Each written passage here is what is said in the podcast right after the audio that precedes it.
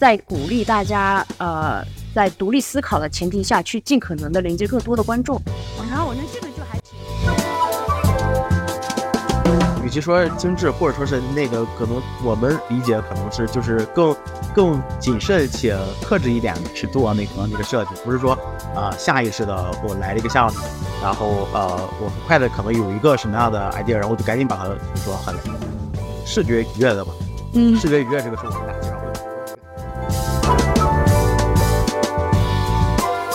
大家好，这里是白海普利斯，我是 Lily，我是大可。今天我们邀请到了 CUDPI 的主理人爬爬和丁明做客白海普利斯，然后这也是我们第一次在线下的一个空间里，就是在 CUDPI 的工作室里面进行一个录制。对对，这次线下非常开心。那我们先请就是两位来介绍一下 CUDPI 这个公司和自己。嗯 这是简短的一个一个介绍。对，OK OK OK。Hello，大家好，我是爬爬，三生二生三川的这么一爱对，然后那个呃 s t u d DPI 的主理人之一。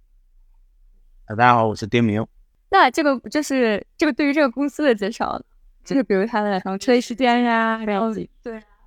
就是一九年的时候，其实我们就是有意下就是一起做嘛，但那个时候我还在国外那个读书，嗯嗯然后后来的话是那个等我正式回来的时候是已经二零二零年年末了，十月底那会儿回来的。哦，对，所以那个时候才属于我们俩正式合流吧。对，然后之前一九年的时候就属于我们俩就是远程办公，但那会儿就是我其实不怎么管这摊子事的，但、嗯但就是比如说一起就是也是一起做项目了。嗯然后后来的话，二零二零年年底回来，我们先是在北京，就是也是租了一个小工作室，临时过渡一下，然后在那里做做了差不多一年，然后再回呃也不是回了，就是再搬来那个上海这边，对，然后做这个工作室。明白。其实我觉得现在这种像两个设计师组成的工作室还蛮少见的，因为我们之前采访过一些嘉宾，他们基本上都是一个设计师当就是嗯 CD，然后一个人负责 PR，就相当于是接项目啊，然后跟客户沟通啊这样。那如果就是作为两个设计师一个工作室，就是会有这方面的困扰吗？还是说就是你们如何如何分工？对，如何分工？就我觉得就是一上来就是比如说你说两个设计师或者这种，就以设计师为主或者是复数、嗯嗯。复数的这么一个一个呃合伙人机制比较少见。其实，在对于我们那会儿来说是特别多的。啊。就我们的惯常的一个看到的那个景象都是这样子的，包括像之前那个毛球啊、烈日静止啊，然后 H C 啊，大家大家都是那个几个设计师一起的嘛，包括 U D L 他们也都是。嗯。对，然后呃，包括分工的话，分工其实我们俩隐隐的有分工，但也不是特别的，但也不是特别的明确。但是你像你讲到，比如说有的人会去负责 PR 这一块嘛，的确，我们嗯后来就是中间有一段时间我们有讨论过这个问题，就是哦，好像这样子。会更方便一些，或者说更就是在对于去我每个人去处理各自的一些事情的时候，可能会更加效率高一些。嗯对，但是后来其实我们也没有说想要说特地去找这么样的一个 PR 的一个职位的人。那我们俩之间的话，现在相对负责 PR 稍微多一点的话，其实是丁敏。嗯。你来。但其实，但其实是，但其实是他没有没有说的很仔细，是他其实呃会按照个人喜好嗯。的程度来 来来扮演是否自己是一个 PR 的程度，就是就是可能比如说大部分的可能都是我来先去沟通，或者说比如说一些一些一些一些具体事项也好，或者嗯。推进的事情也好，但是可能比如当他有特别感兴趣的。想要想要认识的一些客户的时候，或者说想要去聊，但他这种认识不是那种就是商业目的，而是就是可能就是纯属个人喜好，然后想要去了解当朋友的那种，他就会特别积极主动的去去充当 PR，嗯，所以大概是这样啊、嗯。然后关于矛盾或者或者说就是一些一些一些可能会产生的，就因为分工产生点，我觉得主要是双设计师或者复数设计师的这些，可能大部分选择都会是在呃风格上呀或者思维上可能有个互补，或者是嗯带来一个不一样的角度吧。我俩其实也是，对，就是可能我更偏图形一点的思维的。嗯图像思维一点的，他就可能更偏编辑思维的，就文字类的这种为主哦，所以就可能正好也是我俩在就是项目上对于一个项目的可能不同方向的一个不同方面的一个阐释，正好正好也可以讨论。对，而且说到讨论的话，我们之前但我不知道现在现在我也没有接触到什么就是非常就是个人的那种工作室或者个人的那个设计师。嗯嗯，比如说像之前有遇到一些，比如说学弟妹啊，或者是之类的，他们就会讲说，还挺羡慕有这种有一个人可以一起讨论的这么啊一个状态。对，因为说白了，就是我感觉我自己也不是一个特别，就是对自己的设计或者是对 很 自信且坚定。铁坚定的那么一个一个状态，但是就是。但是也不是说，也不是说完全的自我怀疑的那种，只不过是觉得说有个人可以一起讨论，哎，这个方向把控上，或者说是这一些细节上，是不是可以再多揣摩揣摩，多打磨打磨这样子的？对，对，就是我俩没有对过这个答案，但是但是我确实也是这么想的。对，就可能我俩的性格就都都不是说是有那种足够大的信念感，或者说是那种就是坚定不移的，就是觉得自己的那个设计可以需要讨论或者需要。啊啊，商榷或者有另外一个声音给一个参考系啊，嗯，所以某种程度上我也挺羡慕那些就是有自己一个自己一个人做的，对，再加上一个 PR，我觉得他就是内心足够的强大，真正确实确实，我觉得那个属于太厉害了，对啊，而且我觉得一般那种的话，他其实是属于是那个设计师他个人的一个风格，可能就已经很突出了啊，嗯。对，说白了，我觉得就是咱们那种刚开始弄的时候，其实我们对自己的所谓的一个个人风格也没有摸索出来。就是对当当时我们俩拍板要一块做的时候，其实对自己的风格发展也好，或者都没有定数，就是两个人先做做试试呗，然后就就开始做了。对，对，是这样的，就这点挺自然而然的一个状态。对，就感觉那种就是一个人的呃为主的设计工作室，基本上可能客户找到他也是因为这欣赏他非常。专营的这么一个是的，对。但是像这种就是多合伙人制的，通常来讲就可能更像是，就是我们是为了客户去服务，就看客，主要是看客户的一个要求，让他可以有一些灵活的变化。对，嗯。那我再往回问一下，就是当时为什么决定要成立一个工作室？你也挺自然而然，就是我不知道，但是是这样，就是上不是。不去那个打工，不是这样，没有。但其实我打过工啊，啊，就是在在设计工作室打过工。对，哦，那我的意思就是，我们我们那一届本科毕业的时候，我们当时的一个整个社会的一个潮流是，大家都要去大厂上班，互联网的那个互联网的时候，对。然后就是好多我们同届人都去呃大厂去上班，对，绝大部分真的是绝大部分。然后就是，但是那一届基本上就咱俩，可能还有还有一两个其他其他的同届的同学。就是选择去设计工作室去入职啊，去当设计师什么的。然后我们其实那个时候也是看那样子的一个状态嘛。然后我们俩又想要做平面设计，然后就所以自然而然就是有想要做那个工作室的那种、那种、那种想法。对，嗯嗯。但其实这个也也，其其实把说就是它自然而然也且不确定，甚至在在甚至在一九年年初的时候也未必是确定的，就是因为他当时出国嘛。是，就是我们俩至少有一个就是发展发展的那个路径，呃，也挺像的，就是可能都是希望先工作，嗯，然后再看。然后他是要出国，然后那可能他出国也不太确定是不是要留在国外。嗯，我挺确定的，我有当时也当时你还犹豫在，是有要是有合适的机会已经对，关键我那会儿是想说，因为去美国嘛，然后因为美国又不是很。个人上又不是很喜欢，也没有说非常确定就要在那儿留下来。但是如果有 OPT 的机会能够留一年的话，那当然是最好。嗯，对，当时是抱着这么一个心态。对然后呢，可能到我就是就是工作了一段时间的时候，就觉得也是在思考，到底是是是，比如说继续在工作室里发展，或者是是到底是是什么，还是比如说可能够够够你更所谓往上一点点，然后再去那。但是反正犹豫再三，觉得可能自己无论是能力啊，或者是自己想要达到的能力还有点迷茫，或者感觉不够，然后就还是想说自己的那套设计理论是不是能试试啊，看看可不可行。正好赶上他，他那边可能又又出国，然后那我先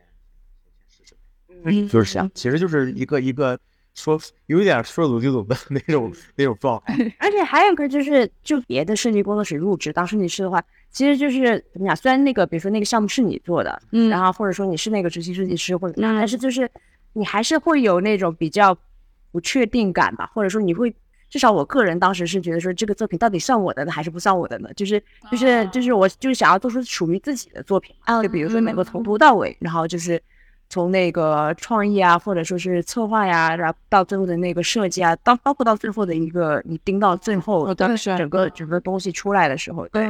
就还挺希望，就是能出现一套就是自己自己完全属于自己的一个作品。对，嗯应该说是属于那种商业作品嘛，因为那个时候其实学生，包括就那个时候啊，申请学校的时候，你肯定得要做作品集，你肯定得也得要自己自发去做一个项目。嗯但是那个更加像是一个自我创作的一个一个一个状态嘛。嗯和比如说真正的是有委托性质的这种商业项目，或者对这一类的话，看自己能够走到多远，或者说是作品的那个自我的那个属性是不是够强。那我觉得那是因为你可能会不会是你就是在工作工作的时候就已经想好了自己要要出国，所以你总会在纠结于就是或者在想这个作品是不是自己的，或者是也有可能，因为那个时候我那会儿去入职的时候，我就跟老板们说好了，我来这是为了攒钱的，对对对，这是我很大的一个原因。对，然后就是就是我到时候要出国，对，所以就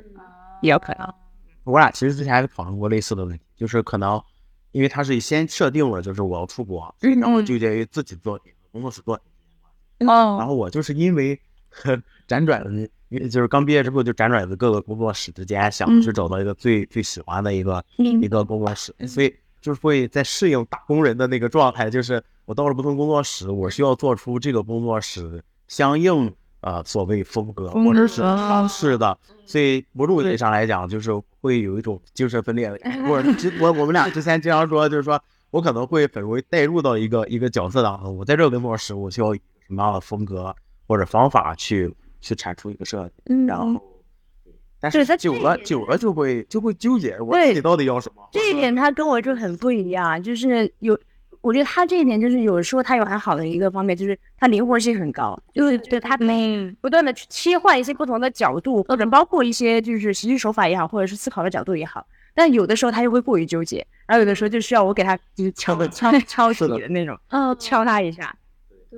这个想到之前我们上学的时候，就有的老师他就会说说，就设计师他其实就是应该是透明的，就是他本身自己带有，就比如说可能在商业的这些就是设计工作室里面，他本人就是应该是呃只是一个中介而已，然后一个中介他是就是最好是不要有色的，就是透明的一个状态，然后你只是去传达你的委托方的一个项目，然后到嗯最后它呈现出来。嗯，但是感觉现在好像就是越来越多的设计师会希望，就他是有自己的哎小系统，对对对，就开始对，对，而且就是有的时候，我感觉特别是商业设计，特别是如果你们工作室跟一个甲方深度合作的话，设计师可能比较痛苦的就是他要持续做这个甲方的很多 campaign 很多项目，然后很多甲方他就是那一个风格，然后你就一直在这里面做，你会感觉到哇，我每天都在做一样的东西，感觉到哦好像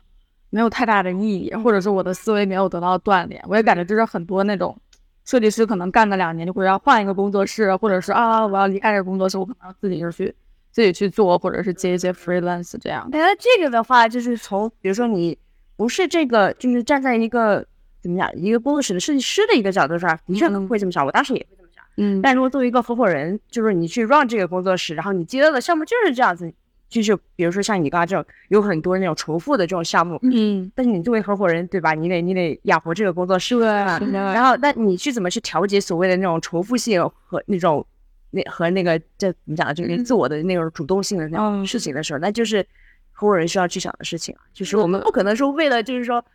啊那个就太太太重复了，太无聊了，得不到那个自我价值的一个实现，然后这个钱我们就不挣了，我们也有员工要养。对呀、对，但我们会很好去协调这方面的，对，就是看怎么去把项目不同的项目能够更大更多的对容纳进来，然后并不是也会自己去再想一些别的一些项目或者事情去做出来，对，我们是就是一开始的时候，我上就是 DPI 的网站，然后我就被就是这个非常可爱，而且还还能动的 logo 就是吸引了。哦，上面有个笑脸，对对，一开始它那个转过来，然后动一下，就是在那个那个 head bar 上。对对对。对，然后我就觉得，就这个 logo 真的非常可爱，你就是很特别，就是 BG，就它是本身就带有一定的趣味性在里面，就很少就可能会比较少见到，就设计工作室可以就它有一个如此有趣味性的小 icon 在里面，就因为我觉得大家可能就是会希望自己看起来非常 professional。那很好大家 好，二变对对，然后所以就想问问，就是这个 logo 背后的一些就是设计元素，然后还有就是它是它是否是某种程度上可以代表就是 DPI 的风格？我觉得可能它这个本身可能代表不了 DPI 的风格，但我觉得是我们使用它的方式能够一定对程度上啊代表那个 DPI 的风格，因为你可以发现，虽然你称之为 logo，但其实我们没有把它 的，我是包括对，我们顶多对就是把它当做一个小 icon，就是去那么使用。然后同时就是它基本上你可以看到，就是除了那样子一个呃 icon 式的。在网站上去使用之外，这个场场景之外，其实其他地方基本上没有怎么出现嘛。嗯然后我们其实，我觉得它为什么说它使用方式比较像我们的风格呢？是因为我觉得我们整体上来说还是比较说，就是像你们刚刚说的那种，呃，没有比较希望说 这个做的是比较 ID 对对对 professional 的这种对，但是我们又希望能够在一些很小的一些点上，啊，就是能够哎稍微就是给大家看到一个轻松一点的一个状态，对。轻松其实我觉得也一直是我们俩之间希望能够工作室，就是不经意之间流出流露出来的。我们也不会去对外说，就是说啊，我们就是一个很轻松啊，我们常常是。说说白了，这也不是我们两个人的性格，但是我们俩性格中有松松弛的部分，然后但是他不会占比那么多，对，所以我会觉得就是这个 icon 的这种使用方式会比较像我们 DPI 的风格。而且那 icon 怎么敲定的，其实也很也很随意，就是因为我们其实，在起名字的时候改了能有个两两两回还是三回，啊反正就是因为起名觉得太难了。但那会儿时间很赶，对，然后因为又要又要考虑注册或者怎么样，就是啊，就是对外嘛，然后就是我们经历过，其中有一个有一个甲方，那时候正在经历我不停的换名字，就是一项目下来疯换了三遍名字，然后这个甲方最后实在忍不住了，问我说：“你们为什么又改名了？” 我说：“因为我们觉得上一个可能不好听，然后就一直在改，也是改到最后改不行了，然后那啊算了，就这个了。对，而且而且那个 icon 也不是我俩做的，也你想是那时候就是我女朋友在家，我我们在问说你的真名字然后然后我女朋友就会说那个这名字怎么样不知道，但是他看对对但是他并在那边笑脸，对，然后然后然后然后我俩就这么用吧，是这样，对，反正就就是也不是想多么的故意做一个，啊，对对对，很破案。那两位都是之前在央美念念书的嘛，然后庞庞后来还去了耶鲁，因为我们两个之前，丽丽是刚刚就是入学了央美的博士嘛，其实我们之前接受的设计教育都是西方那一套的。所以我感觉，而且就是中西方的这个设设计思维比较不一样一点，包括那个教学的模式。就比如说我们在那个学之前的学校，就是二三 r 上学的时候，可能我们就是商业，然后我们就是做不同的项目，然后就是非常的就是有规则的，然后从开始小 idea，然后到最后你学期完结束的时候，你 final 有有一本书，对，或者是有一套差不多的 VI 这样。你们在央美的学习经历，还有。之后，包括在耶鲁的学习经历有什么差别？你们从中就是获得了哪些就是不同的思维方式和启发吗？最适合你。因为我觉得就是就是之前那个美院的那种，因为在那边读的是本科，然后那嗯耶鲁读的是研究生嘛。其实我觉得他们两个不太能这么直接的去比较吧，因为就是我觉得可能要同时段的那么去，比如说都是本科生跟本科生嗯这一块的那个课程的设置上或者怎么样，他可能嗯这样他才有一定的可比性。但是其实我上的是两个比较不同的那个阶段，对阶段，对。然后那个，但是刚开始的时候，我那会儿去 Yale 的时候，我先入为主对 Yale 的一个刻板印象是，我会觉得就 Yale 也是比较偏学院派吧。嗯，是的，对。然后之前美院就我们那个时候也是，大家基本上都认同，就是美院也是比较偏学院派的那种。然后像之前在美院的时候，本科的时候，比如说你要做一个项目，就是老师会打破砂锅问到底，就是说，哎，就是你必须得要想到五层深，就是啊为什么怎么做，然后什么叭叭叭，就有一堆的一个概念，你你得要有一个很强的一个概念的一个基础，嗯然后你要你再去做出你的设计，然后再去 presentation，然后这样子你的、你的整个的作品是完整的，是坚不可破的，巴拉巴拉的。然后但是呢，就是呃，我带着这样子，就本科的时候受过这样的一个训练，然后去到一有第一年的时候，我特别痛苦，就是就是那个会发现就自己做不了东西了。一直在想东西，哦对，一直一直在想，哎，不行，这个得想清楚了，我才能把这个东西给做出来，要不然这这这事儿不成立啊，就这种感觉。然后呢后来的话，就是那边的老师就是属于会 push 我一直去做，而不要嗯去想。当然，我觉得他可能对不同的学生，他可能的那个指导方式会不一样，对，但至少他对于我的一个，就我们那个系主任希拉对对我们的呃，对于我的那个建议就是这样，你先别。你先别去想那么多，先去做吧。对，然后包括中间其实也是自己一个整个状态的一个调整吧，就是到一年级下半学期，对下学期的时候，然后基本上就是会自己去 push 自己，在一周的时间之内，就是什么都不想，想到什么形形式，想到什么 idea 就马上去做。嗯，然后，当然到最后那一学期的最后的 final review 的时候，我这一星期里面做出来的成果没有展示展示出来，因为就是从最后的一个作品的一个一个一个呈现上的话，它其实不够不够那个程度嘛。嗯但是我觉得那一周给我。相当于就是是我很重要，就是在业务很重要的一周，就是那一周就是相当于是打开了我的一种就是全新的一种创作方式，对对对，就是他至少让我自己看到一种可能，我也是可以就是先做，先在想就是先嗯对是先什么都不想就直接做，他也可以导出一些东西出来的。对，就是这一点还挺颠覆我之前的一个一个状态的。然后再到后来就是像之前会觉得说业务很学院派，或者怎么样，就是啊大家都是艺术家，包括其实我身边一些朋友们或者是怎么着，大家对业务的一个认知都是说啊业务嘛，就是大家都是艺术家，都不是设计师，就对这种感觉。但是其实后来。嗯，是一年级下学期还是二年级上学期的时候，有一些业有的那个之前的那个学生返呃返校，然后做讲座嘛，嗯。然后发现大家哎，其实做的项目也很千差万别，有那种很艺术家性质的，就他们自己去摸索自己的创作方式，然后去和很多视觉艺术去结合的，但是也有那种就是怎么讲，就是很商业的，就是在哎去做 Uber 的那种项目啊，或者就是非常大体量的那种城市项目、政府项目、商业项目等等的。嗯。然后那那一次那个呃讲座听下来之后，然后那会儿也刚好和就和之前的一个前辈聊聊起来吧，就聊起来中外的这么一个区别什么的。然后就是就聊到就那当时我总结给那个人，他是说就是 EO 的整个的状态就更加像是在鼓励大家呃在独立思考的前提下去尽可能的连接更多的观众。然后我觉得这个就还挺挺重要的，因为其实我们在整个 EO 的那个状态，呃，上课的过程中，就是不少的老师都会问说你的你的观众是谁，嗯就是他会通过就是你不管你做的是形式的东西、概念的东西、艺术的东西、商业的东西，你都先清楚你的观众是谁，你先清楚你要讲述的对象是谁，然后你再去做这个东西嘛。对，然后所以就是这点也是我觉得他和那个央美就是之前在本科接受到的教育会比较不一样的那种状态，因为本科那个时候就是稀里糊涂的，就是那个 有点稀里糊涂，就是就是想说就是哦，大家就是要做一个很很完整的毕设，然后很很就那种那种时候我会觉得就是整个央美的那种给我的感觉是比较 heavy 的，比较重的。嗯一点一点一点垒垒起来，然后然后哇哇包装的很好，然后去啪拿出来，嗯然后但是在 EO 的那个状态，就给我就是很轻盈的那种状态，就是嗯就是它可以是那种很很一个小 idea 的，或者说是就是一个很感受性的，或者是一个很、嗯对它就是一个很轻盈的一个状态。然后我觉得就是在 EO 的那两年，就是给我整个人的那个性格也好，包括整个人的一个认知也好，就是改变还是挺大的。回来之后，我觉得我身边的一些朋友也都能感觉到我的一些变化。嗯对，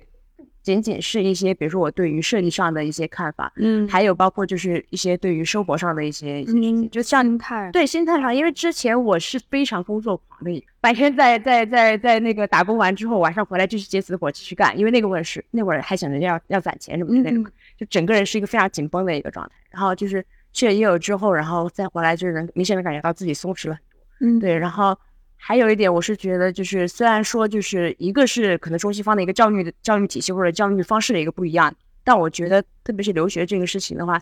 你这一届的同学还挺重要的。对是对，我觉得，因为我觉得我们那一届的同学大家都特别的 humble。哦就是大家每一个人都特别的可爱，然后就是都不是那种非常炸裂，或者说不是那种非常那个呃，不是那种很外露的那种是当然大家也是很很 outgoing 的那种，但是、嗯但是他们不是那种非常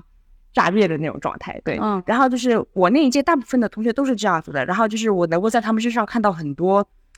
我自己当时没有自己身上没有的一种状态，嗯然后我也很羡慕，然后我就想要找他们去靠齐嘛。那那帮同学对我的影响是很大很大的，嗯对。对是这么样一个感觉。但是后来就刚开始的时候，我还跟就是国内一些朋友吐槽，就是他们就我拿着我的作品去跟他们讨论的时候，他们就说啊做的很好啊什么的，就我就感觉讨论不下去。嗯，对，然后就是你只给我一些一些就是。正在我看来很表面、很客套的一些对对一些一些一些一些评语的时候，但是后来就是深入了解之后，就是跟大家关系更熟了之后，嗯就发现就是大家都是非常言之有物的，会去点出我能看到你这里面的好的地方，也能看到你这里面不好的地方，然后也会给很多建议的那种。嗯后来就是差不多一年级下学期的时候，就开始整个状态就是变了很多嘛。然后就不管是跟同学的状态也好，或或者是我自己对待呃作业，或者是对待我自己的创作上也好，就整个状态就是改变了。对。因为我听你刚才说，就是之前还会问，就是你比如说你的观众是什么，然后你这个为什么是这么做的？然后我觉得这个体系其实跟我们上学的时候的，就是可能就是比较相关的一个体系是很像的，这种非常商业思维的体系嘛。就我们学校它的一个办学标准就是能让你找到工作。我觉得，我就觉得，可能它确实是一些，而且你本科阶段嘛，你就是扎实基础的一个阶段，然后你找到工作确实是可能是很多学生他的 ultimate goal，就是他就是找到工作，他可能没有想说他以后还要再去读书或者怎么样。在座有三个都出过国，对吧？然后唯独我没有出过，因为我语言天赋太差了，所以就就完全没有出过。但就是对于我而言，就是学校这个东西就完全是一个两两两两部分，一部分就是在学校里面的时候，然后那个时候大家那个时候又又又不好。学习就是什么课程基本都不好学，或者说也就不理解为什么要这么做。当时也也挺傻的，就是还会逮着逮着工作室的某一个老师问我说：“那个这课程有什么意义？”我们当时还有工作室制对，刚才工作室对某某工作室我就不对对，然后然后那个那个那个那个导师。这课确实没什么意义。然后，然后我说，我当时心想，这是能说出来吗？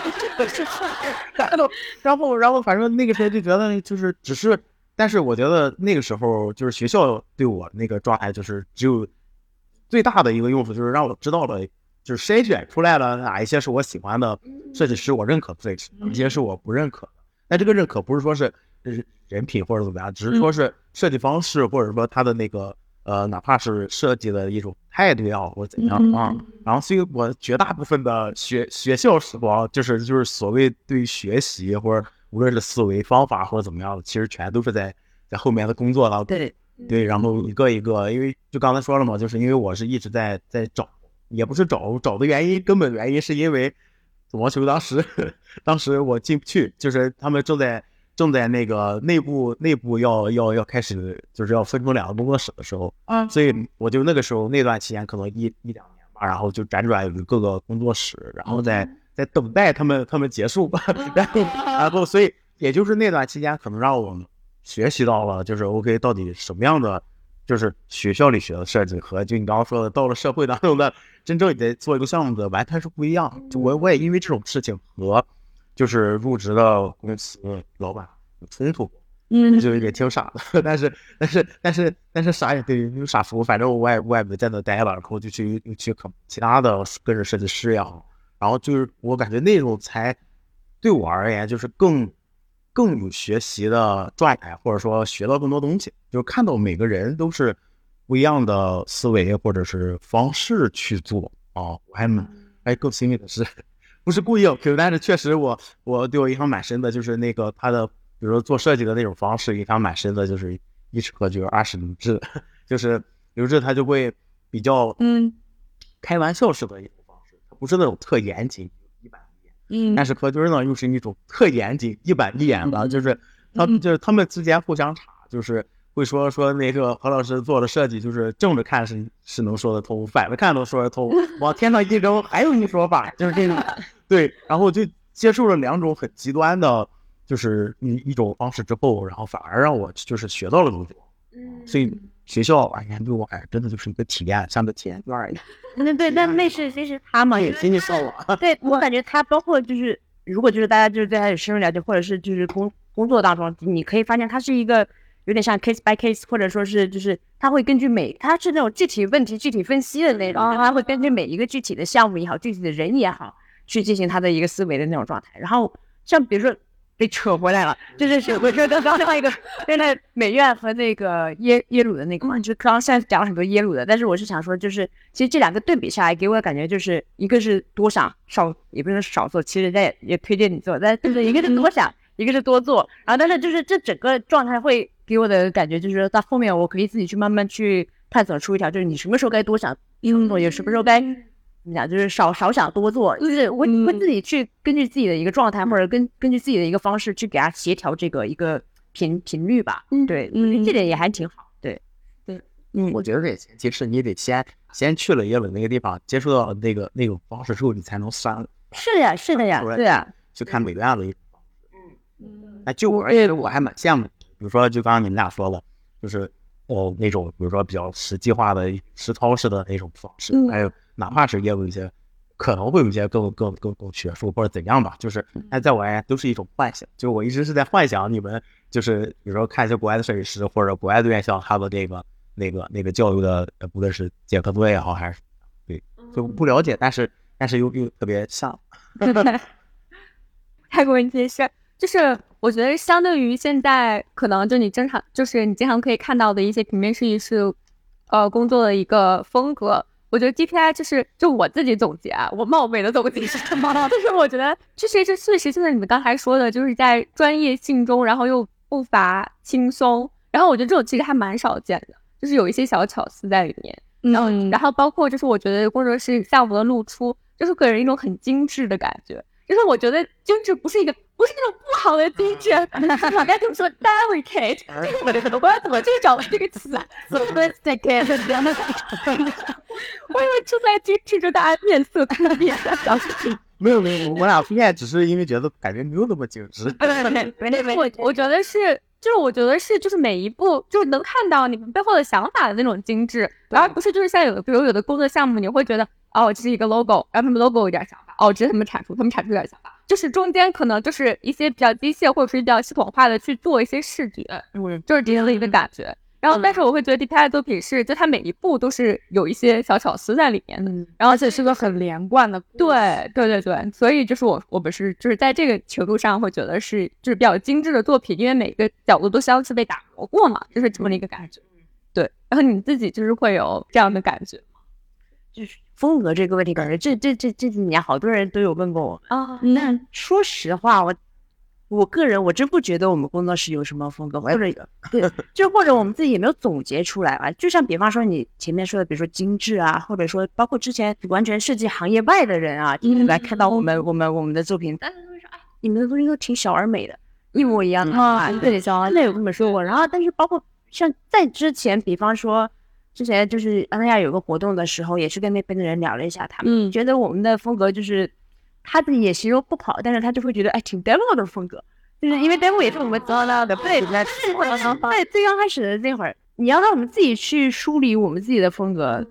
老实说，我真真真真不觉得，因为我觉得就是我们自己其实首先我们没有去预设一个风格，其次的话是比如说我们在做项目的过程中。我个人觉得，我们更加像是从就是你怎么去导出，就你的思维怎么去思维逻辑等等等等，你怎么去导出最后的一个结果，那个结果是很自然而然的状态。我们不会说啊，因为我们工作室做的看起来好像很精致，所以我们就得做一个精致。我们有时候甚至想打破这种状态。对，我们还是比较，就是整个的状态还是比较更加偏向于就是。我们去认认真真的去看待每一个项目，就是去这个项目里面去发掘它这个里面最有意思的点，或者说，哎，可以 catch 到我们的那些点，嗯，对，然后就是去把它给延伸出来、放大出来，然后最后再去给它做成一个作品这么一个状态。但我觉得就是，比如说像你们刚刚讲的，比如说能看到每个项目都感觉，哎，每个点每个点上的一些想法都能够串起来嘛。对这个其实跟我们的一些工作方式也有关系，因为就比方说，虽然我们现在工作室现在已经有三个人了嘛，但是最主要的那个艺术指导什么的，就还是咱们俩嘛。对，嗯，然后我们俩的话是属于一个项目进来之后，我们前期的那个想法是大家全都扔在扔在桌上，就是大家一起一起讨论，一起想。嗯，然后想完了之后呢，OK，各自就是选一个方案，或者是选一个方向的想法，然后各自去做稿。然后做完稿了之后的话，先去再去提，提完了之后就看谁的中了的话，嗯那就是基本上就是那个人去把这一个整一整一个的后续就给他做完。但是呢，也不是说就完全是自己一个人做了，就其他人也会就是适时的过来给一些建议。对，但是你是可以看到，比如说整体首先前面整个大基调它肯定是 DPI 的。然后其次的话，再到后面的一个整个执行或者说设计的一个阶段的话，它就是因为是一个人去从头到尾去贯穿嘛，所以它是能够很好的去连连贯起来的。对，而且即使我觉得就是以我跟那个丁明的这个工作下来的这个默契也好，或者工作方法的那个磨合也好，就即使比如说中间 switch 了一个人的话，就是你其实也很好的能够保证它是一个 DPI 的一个一个状态去产出。对，所以它整个的我觉得就是你们说那个连贯性，它肯定是有的。嗯但是比方说像你们刚刚说到的那个，呃，想很多的这个点，对，你就比如说你们看我们的作品会觉得说啊，我们在里面投入了很多的心思，对，想了很多的，嗯嗯但有时候我们这这一点是我们自己也有也有捕捉到的，但捕捉到是一个更加负面的一个，嗯就我们有时候会觉得说，又想这么多，嗯，要不要更简单一点？可以更简单一点，看再轻松一点，就是这种感觉。对，因为就是但我觉得这个也说不好，你先说吧。因为因为就是不是，还有我们俩其实类似的话题和比如说甚至和甲方，然后和、和周围的朋友，然后和就刚才他说非专业的朋友都有过类似的，就是我们俩觉得可能与其说精致，或者说是那个可能我们理解可能是就是更更谨慎且克制一点去做那个那个设计，不是说啊、下意识的我来了一个项目。然后呃，我很快的可能有一个什么样的 idea，然后就赶紧把它，比如说很呃视觉愉悦的吧。嗯。视觉愉悦这个是我们俩经常会讨论的一个点，就是到底是下意识的视觉愉悦，还是尽可能的让它变得呃删到不能再删了为止。然后，嗯所以就是我俩可能更多的是倾向于后者，因为后者可能有更多讨论的余地。就是说我不以下意识觉得好看，而是就是说呃呃就是保证它有基础的美感，同时我俩可能会讨论说那。我们这个项目本身要应该客，这个应该就是不是那么的客观，就是因为可能还有一定主观性的，但是大部分是尽量保证个客观的前提之下，然后它可能会产生，它应该可会产生一个什么样，而不是设计师我认为他应该就一上来就是百分之大多数的，就是我认为它应该是什么样的，对我感觉那样可能就会。就像刚刚咱们在讨论到底是双设计师和单设计师一样，就是可能到底应该个人风格主导，或者还是说项目主导。嗯，但是我没有希望，我没希望说项目主导变成了那种特别商业那种，就是啊，甲方说什么我们就听的那种项目主导。我们还是希望能谨慎且且严谨的给到一个意见啊，然后这个意见是不是很过或者很很很凌驾于你一个甲方之类的这种沟通，就给到了一个结果。那我觉得就是，比如说，就 D 拍现在就是可能对于非专业人士来说，他们可能还是会倾向于对于某一个工作室有一个他自己风格的判断。嗯那这个这点在你们接客户上面对你们来说有什么困难吗？就是因为比如说可能会有的客户他就觉得，哦，我看了你们之前做的作品，然后我觉得啊、我的想象中我也是这么一个风格，所以就是可能会有很多很相似的，就是客户找到你们，嗯，对，会我觉得就是这个放置任何一个工作室这种情况都会有，对。然后的确会有就是类似一些就是同类型的一些项目会进来，这种时候就是说大实话，就是就看我们的那个呃档期也好，或者是这一段的时间也好，就是如果这段时间我们比较松，或者说我们的整个工作室的状态是比较有余裕的一个状态的话，那就是可接可不接。那我有可能就会选择他就不接了，就是同类型的项目，如果都都是这样子的话，那就不接了，不接了，我宁愿就是拿时间出来去做自自己的一些创作，嗯对。但是如果说是比如说是一个比较嗯紧绷的一个状态，或者说是呃需要为后面的发展再去考虑的时候的话，那可能我们就是出于一些很现实的原因，我们也是会接的，对。然后就是关于这个风格的这个事情的话，我们现在也其实。在努力的去就是拓宽一些我们自己想做的一些一些项目，而不是说就是等着那个客户来找的那种状态。啊，对你们也会那种主动的 reach out，就是说，对对，会的会的，但是就是我觉得整个的动作的幅度会比较小一点，因为我们 是都都不太上，不人家都比我先说。OK，这是俩，对，我们俩都是那种比较不会 social 的人，对，然后就是，但是就是我们俩都有这个意识，只不过就是把它放诸于实践上的话，就是那个动作幅度有点变形，就是有点小，对，但是会就是自己心里有这么一杆有这么一根弦就是了，对，对，会想要说就是把自己工作室的一些项目类型也好，或者是那个对再拓宽一点。嗯那既然我们说到了客户，哎，下一个问题就是，我们当时看 DPI 的那个网站的时候，真的被你们的客户所大大的吸引到，因为都是一些我们很喜欢的品牌，比如说什么乌雨兰啊，然后那个松某呀，然后还有什么那个东边野兽啊，对，就觉得都是一些非常国内新兴的，然后年轻的、有活力的，无论是哦，包括最最近上线那个期许。啊，对，啊许对对对，泉州那边的那个就是酒店品牌，感觉都是一些非常新，而且是你能感觉到品牌的甲方主理人他是有会去考虑，就是我这个品牌要以一个什么样的形象呈现在这个市场上嘛。所以我们就比较好奇，就是你们会在就是挑选甲方的时候有一些自己的选择吗？或者考虑的方面？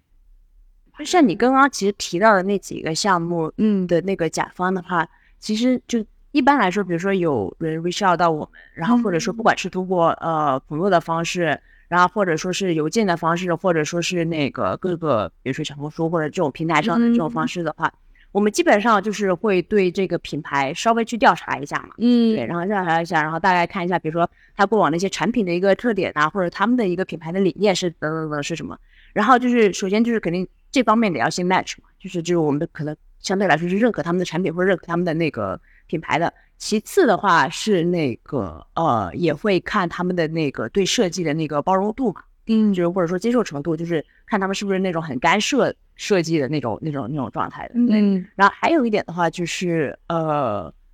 除了像你刚刚说的这一类，其实你刚说的基本上都是一些偏商业类、委托类的嘛。对对，然后但其实比方说，除了这一类的项目之外，有一些就是文化类的项目，如果找到的话，我们基本上就是会就是很感性的会被，比如说他们的一些呃文章啊，或者说是被他们的一些文字啊，真的是可能就那一两个字，可能就打动到了。对，然后就会就会就会，哪怕是很，就是因为大家都知道现在做文化很难。对，然后就大家其实预算都不高，然后所以就是在那种预算不高的情况下，我们也很愿意去给他们做的。对，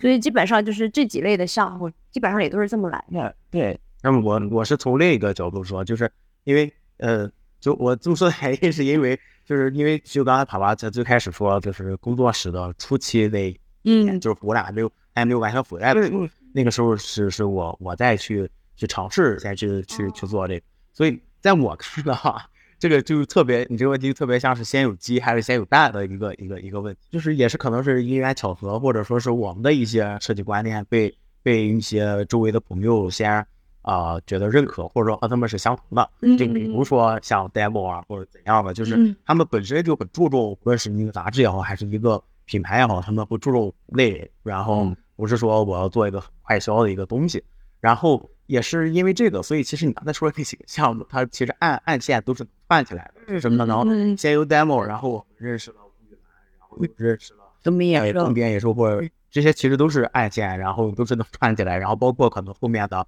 啊期许，也是因为我们做了 demo 这些更文化类的，然后嗯更注重内容性的东西嗯，然后认识那些品牌也好，然后我们才会去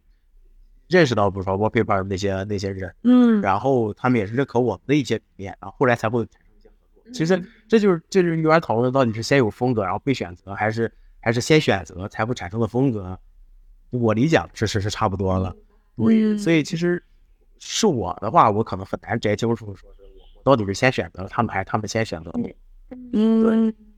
就因为我觉得这个也跟比如说现在很多人，比如说呃，对于我们工作室，当然也是分两波了，就有一波人认识到我们工作室，就会可能更看我们那些商业性的项目，嗯然后有一些人认识到我们工作室，可能会更加在意那几个文化类的项目。嗯对，因为像那几个 demo 的那那那几个项目，就是很多人都会觉得说那是我们工作室很 iconic 的一个一个一个一个项目。对，但其实每次大家这么说的时候，我都会说，其实我真不觉得我们的设计给这个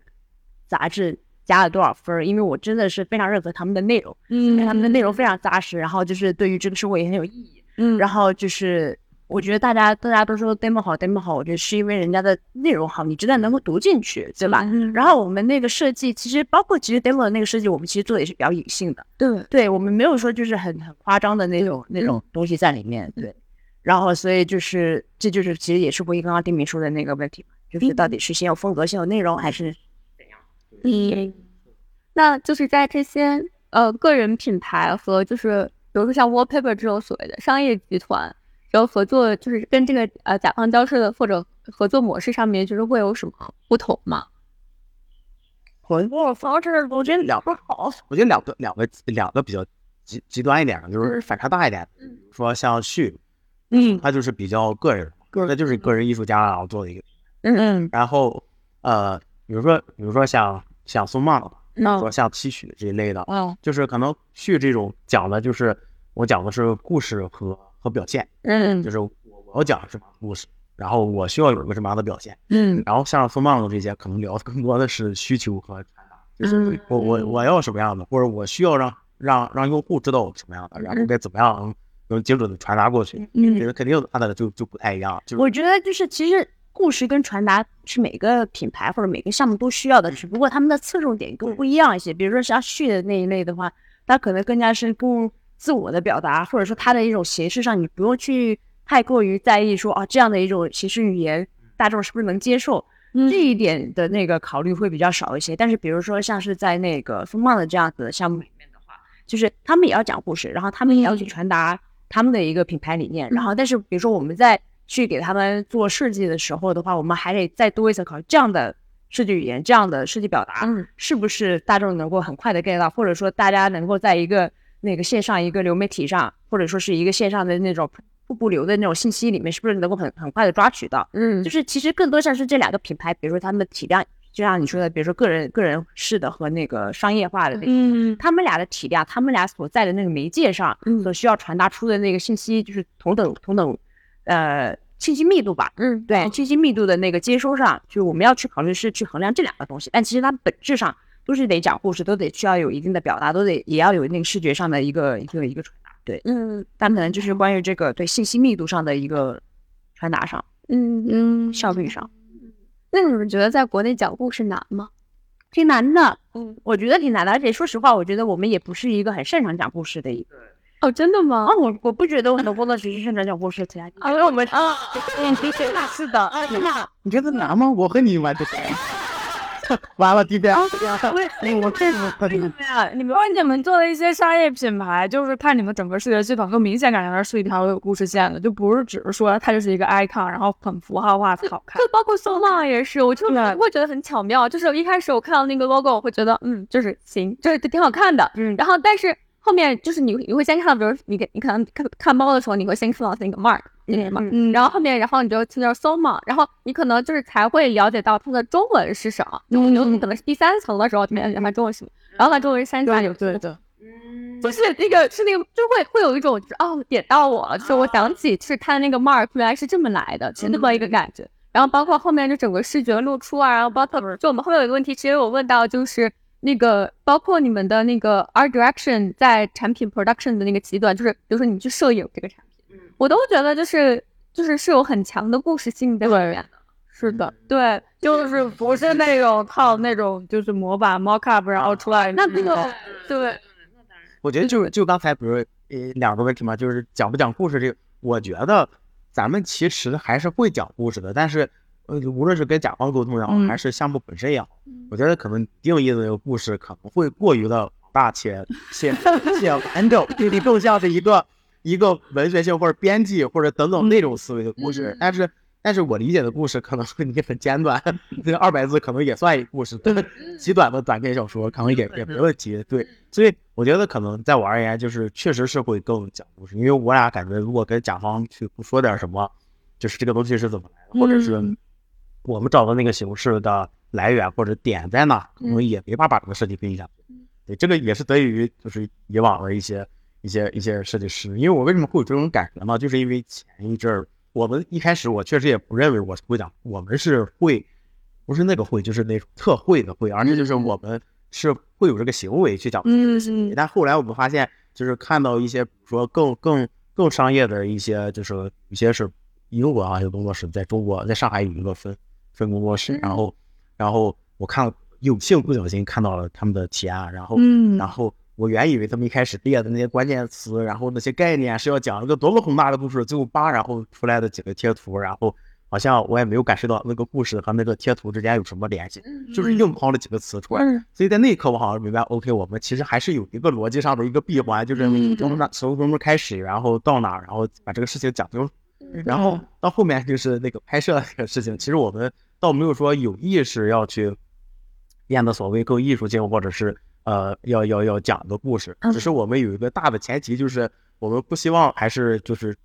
就是大部分那些呃呃工作室做的就是白底四十五度，对对我还是希望呃这个东西是多多少少能，哪怕是色调上能和这个这个这个这个品牌有一点点联系。嗯然后，但是呢，又再加上那个 我们摄影师是我女朋友嘛，所以她她就比较感性，她就在拍那些东西的时候也会很挣扎，因为他从来不太拍这种平面的一张纸的东西，他就经常会跟我说这种这种一张纸的东西，我不知道该去拍，所以他可能要用网影或者说再去让它变得更更更更适合。然后我们俩也，我们其实也是双方会去磨合，就是说啊呃大概就是我们需要什么样的，除此以外的给给去发挥。嗯嗯嗯，对，这个其实就是太就是刚才就有 Q 到我提的就另外一个问题，就是在国内讲故事难不难？就是因为我觉得其实还挺难的，就是我个人觉得。然后我觉得你们就是可以有这么多客户认可并且就是接受这个，其实对于我们来说还蛮意外。对，但其实我自己觉得就是。呃，之前就是现在越来越多的接触到的一些客户，反而也不能说现在接触到的吧，就是市面上能听到的一些一些，或者说同行里面能听感受到的一个状态，就是大家好像现在有一些这么在在意你的那个故事是怎么样，他可能就是需要一个视觉好，它亮出来，能吸引就完事儿了，人也不 care 你后面的这个故事是怎么样。那很有可能人家看到了咱们以往的项目，就会觉得他们可能。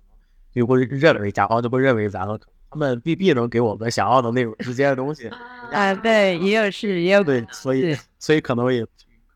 这样也就会少遇到这些不讲故事的吧。也有可能，嗯，那确实是这讲不讲故事，我觉得跟甲方也有关系嘛。我们这大部分的甲方都都也特别爱讲，特别你表达欲就是对啊，你看东边野兽他们那些拍那些片子，就会觉得哦，他们还还是。就我们不不是只是一个卖护肤品卖货的一个品牌，对，包括可能你像你像那个气虚啊，其实也都讲了很多，对对对，就是无论是从品牌的发展还是怎么样，人家因为我觉得现在就是其实我一直都觉得品牌现在发展到就是前面那个很快销的那个阶段过去了之后，嗯，再加上中间那那两三年那个事情，然后那个沉淀了一下之后，我感觉现在现在品牌越来越需要其实是你的那个内容嘛，嗯，对，产品。产品你当然也得好，但是内容的话，就是你如何去用你的内容去把你的那品牌理念给它讲出来，然后吸引更多的那个 community，嗯，对，然后去做成这样一个事情。我觉得现在很多品牌都会注重这个事情。然后，反正就是，既然你们都觉得我们家不行，对吧？但我们当时可能有这方面的那个能力吧，然后就是可能能够遇到一些更好、更优质的一些客户吧。对，嗯。我们之前我最早了了解 DPI 的时候，还是就是说是成立于北京的一个工作室嘛，然后后来搬到了上海，就比较好奇，就是说为什么说后来就是要在上海，就是继续，没有什么 继续工作，没有什么很很很很严肃的，因为在我看来，就两位都是央美毕业，那肯定就自然而然就是很多的。关系包括 network 都是在以北京为主的会比较多，所以比较好奇就是为什么啊说搬来上海就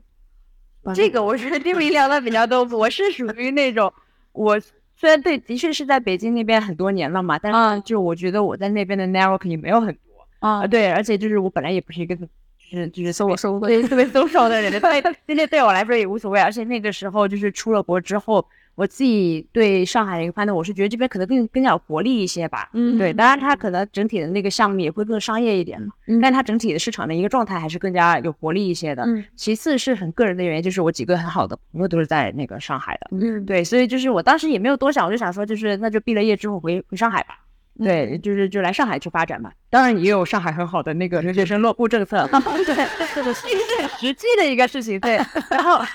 然后，然后那个呃，所以那个时候，反正我跟丁明表达这个意思嘛。然后就是，那丁明那会儿还在犹豫，对我对他还在犹豫，他他比较偏向于像你刚刚说的那种，就是可能还要纠结很多那些 network 的那些之类的这种。对，然后所以就那会儿他在纠结那一年，就是我不是刚前面也说了嘛，是我是二零二零年年末才回来，相当于其实我们其实还是得需要正式的，就是在地的办公，就是磨合一下两两个人嘛。所以那个时候相当于也是一起在北京一起磨合了一年，然后等他下定决心了之后，我们也差不多也搬过来了。对，下定决心的主要原因 也也是因为就是那个，其实起因是是是是也是，比如说他说他要来上海留学生政策落户，嗯，然后也是碰巧因为他这个，然后了解到我有我有一些特别要好的哥们儿，然后他呢也是就是要考虑你是不是要从。他原本是也是在央美毕业，搬去杭州，然后就杭州就实在待不下去，了要去上海。他就偶然间那时候这种风控，大家都特别无聊聊天然后他就聊起来，其实上海的很现实的原因，即使不是留学生政策，然后它本身的落户政策也比北京好太多。虽然我不知道要这个干啥，但是我觉得至少这个城市的态度给我感觉是一个一个更开放、开放对更包容的，所以我会觉得 OK，那可以可以来，然后再加上有一股那种。莫名的那个中二力量 对着就觉得说，那好像这几个特别要好的朋友，就特别那几个好哥们儿，然后都要决定去上海了之后呢，就是我们又碰巧都在北京分散，然后结果又在上海结重聚，然后也会觉得也 OK，然后好像只是换了个地方。嗯至于客户那方面的话，也是在北京一开始我们最初的那几个客户，其实绑定还蛮深。就这个绑定，就是比如说像旭啊，然后还有 f o 啊这些，嗯就是更像是呃朋友，就是嗯就是不是说是那种纯合作，就是可能会聊一些日常，可能会互相阴阳一下，然后也可能会会督促我们，就是去去去学一下我们，就是要比如说要学会什么。经常劝我们说，你要学会营销啊，你要学会什么宣传，你们也会经常教教我们，然后我们也经常会会会损他们等等，反正就是更像这种。嗯，所以那那这一类的客户，即使我们搬到上海，其实再加上疫情，其实线上办公也都无所谓。嗯而且之前本来就是跨地域的那些客户也挺多的，对就是之前我们在北京也有接到过一些像是那种，就是南方那边的一些项目，我觉得就是其实对于地域对于我们来说就是没什么关系。那你们觉得来了之后跟你们之前的那种就是期望差不多？来了上海之后，大白话就是活多了，对不错，对，活多了这样，而且就是能明显感觉到就是。在上海这边，就是去认识人的那个呃机会也会多了很多。对，虽然就是还是一个比较比较比较社恐的一个状态，但是就是这边会别人会给你抛出很多这样的机会嘛。嗯然后，但是在北京就是属于那种你要社恐的话，那你基本上对你基本上在在在在那儿就就待在家里就行了。但这边的话，就是周遭很多就是人事啊，或者是怎么样，会 push 你稍微往前再走一走。对，然后也都去认识到更多的人，认识到更多的项目。对，我觉得上海就是一个年轻人的世界，对对真的是，就是我尤其是我这次回来之后，感觉特别明显，就是我觉得北京就是一些老头，就是一些老头，就是就你什么时候去跟一个什么项目，然后你就会看到一个老头在那，然后他认可的也不是就是你这个工作室，因为你知道国外就是基本上工作室制嘛，所以你很难就是说说就。当然也有，就就比如说像 Pentagram 它那种 partner 制的话，那就会说我认可的是你这个人吧。但是你整整总体来讲，也是在 Pentagram 这一个大的工作室下面，对吧？然后像其他的小工作室就更是了，就基本上是以工作室为代表。但是我觉得北京基本上都是以个人为代表，就是个人代表这个工作室。嗯。然后我找你也不是找这个工作室，那我只是找你这个人。啊，然后你如果家有谁，我不在乎，就是你，就是我就是要要你这个要你个名儿对，我这个名儿，是的，对，然后就是一些老头，哎，对对对 对，但是这的确就是，比如说来了上海之后，感觉到这边对接到的一些客户，他们整个品牌团队里面，或者说他们的那个团队里面，就是女性的那个年轻女性的那个占比也会高对，要发展哦要高很多。啊，这是反正就是我个人就还挺挺挺希望看到的一个状态。嗯，对的。那我们下一个问题就是，就是在网站有看到，对，这其实大概想一个问题，就是朋友，就是有 friend 那里聊，然后这还蛮奇怪，因为这这蛮奇怪，就是呃很新奇吧，就是很少看到工作室会有这样一面。嗯，对，不是我想说，除了 demo 之外，其他就是真的都是朋友。但之所以把 demo 放到那个朋友列表里面，也是因为我们觉得就是跟他们就深度合作了很久嘛。对，其实互相之间，因为最开始也确实是对啊，对啊，是是是这样子的一个原因，所以就是没有什么特特别多的考虑。对，就是可能一个是就是比如说呃怎么讲，其他的那些呃 list，就是那个叫什么，比如说 Not Place 也好，或者 P 图也好。啊，包括那些啊，After Pity 是因为我自己做的一个项目，然后对，然后那个 Cook Talk 是现在是不是已经？哎，对，对没没了。对，他们家他们那几个是真的就是平常生活中的好朋友，然后大家自己其实也有在实践一些和视觉相关的一些东西嘛。对，然后想说这样互相互相宣传，这样也挺好的。然后对，然后那个 demo 的话，就是像刚刚说的那个原因，本来就是一个合合作很久对对，我们希望以后的这个 Friends 的列表能够越来越长。越来对对对对对。对，因为之前就是我感觉很多那种商业工作室就是很少会去列，就是大家可能会成为合作伙伴，但是很少会去列一个就是分类说，就是我们除了有 clients，我们还有个 friends 的这个分类。嗯，对，而且比如就是说，我现在这个工作室，就我们已经给 Nike 做了无数的项目，但我们不会把它列为朋友，我就会 就是觉得他们永远就是一个甲方，也可能跟他们体量有关系。对对，但是就是我就比较好奇，就是就大家已经关系就是这么亲密了，包括你们也说，就是可能之前就是朋友，就是合作之前就是朋友。那你们就是在合作上面，就是会怎么去平衡这个关系呢？就比如说，可能朋友大家就是说话会更随意一点，就不会是那么专业的交流，就是包括可能有一些情绪也不用隐，就是藏着。比如说，我觉得你这不合理，我觉得你这要求需求不合理，然后我就会直接说出来，而不是说像你要跟一般客户就会委婉的呀，或者啊怎么去拒绝你啊这种，就觉得这种对，是是挺直接。像比如说，因为 demo 的话，跟他们合作实在是太顺了，他们几乎不干涉设计的事情。对，就是除非比如说有几个，哎，他们觉得哎这块设计好像跟之前不太一样，或者是怎么样，他们会稍微问一句，说这一块设计的想法是什么，然后我就叭叭叭说完，说完就就就完了，人就接受了，就是人不会去再去深究啊，这个是不是跟我的主题不符啊，或者他很尊重每一个设计师的那个那个创作，就是只要是在他这个大的那个那个体系之内，他都是可以接受的。所以跟跟那个 demo 交流起来就非常的顺畅。然后包括就是其实有时候我们自己在就我们那五个人，他们那边是三个三个主编嘛，然后加上我们俩就我们五个人的那个群里面，有时候也会聊一些，比如说现在一些出版业啊，或者就是聊一些有的没的市场上的一些事情。对，嗯所以就整整个状态都还是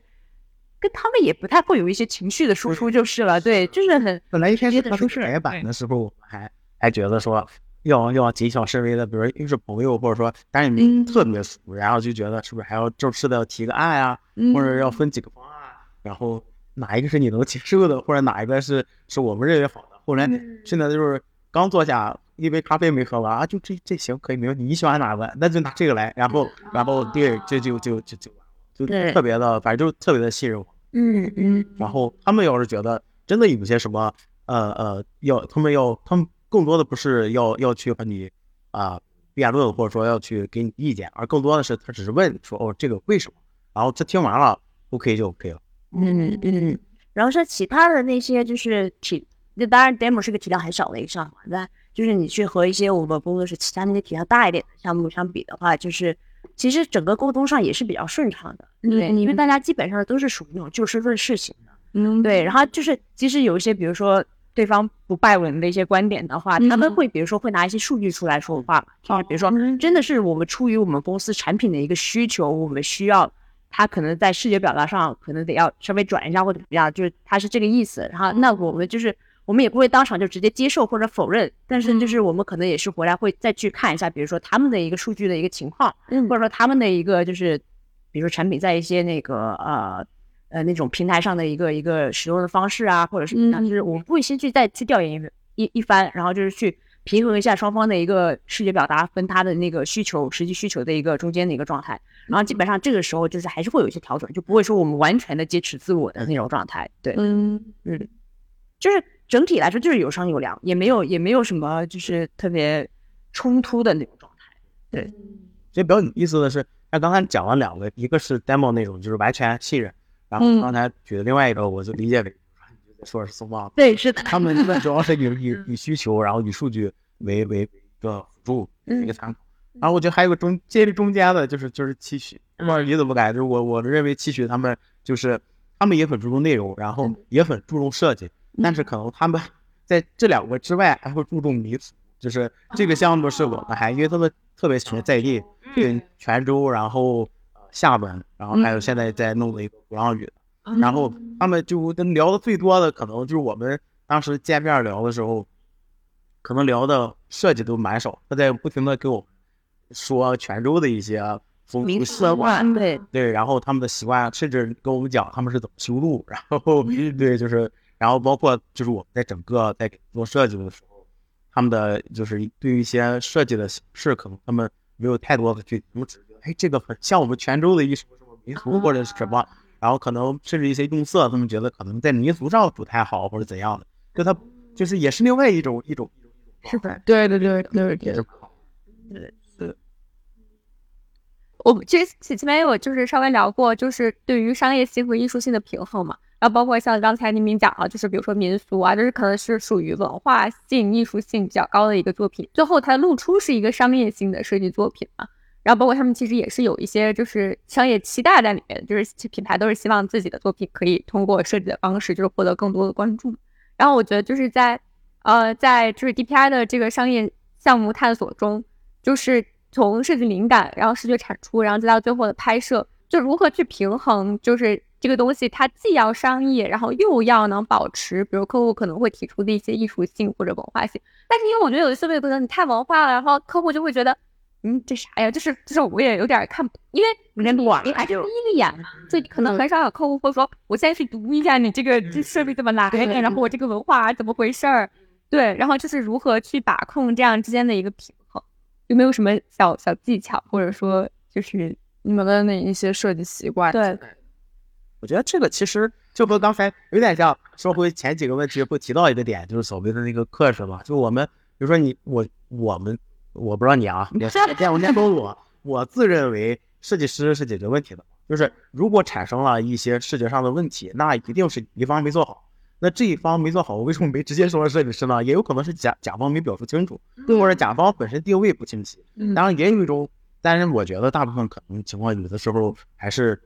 不能太无赖。我觉得还是有大部分情况是设计师这边的问题，就是他没平衡好，比如说我要表达一个什么样的东西，或者说我认为你这就应该是什么样的，而是而是我觉得可能先先先努力的呃保持一定的客观性，先去讨论一下这个这个项目本身可能要产，包括你要说可能太民俗或者太文化，别人可能会觉得太太难以接受，或者有一个认知门槛。嗯，那我认对的，在在我的那个价值观里，认为可能呃是设计师没做好的一步是本身做这个设计，如果这个项目本身就是为了让人知道的话，那你你选择的语言或者说一个呃概念也好，它就应该具备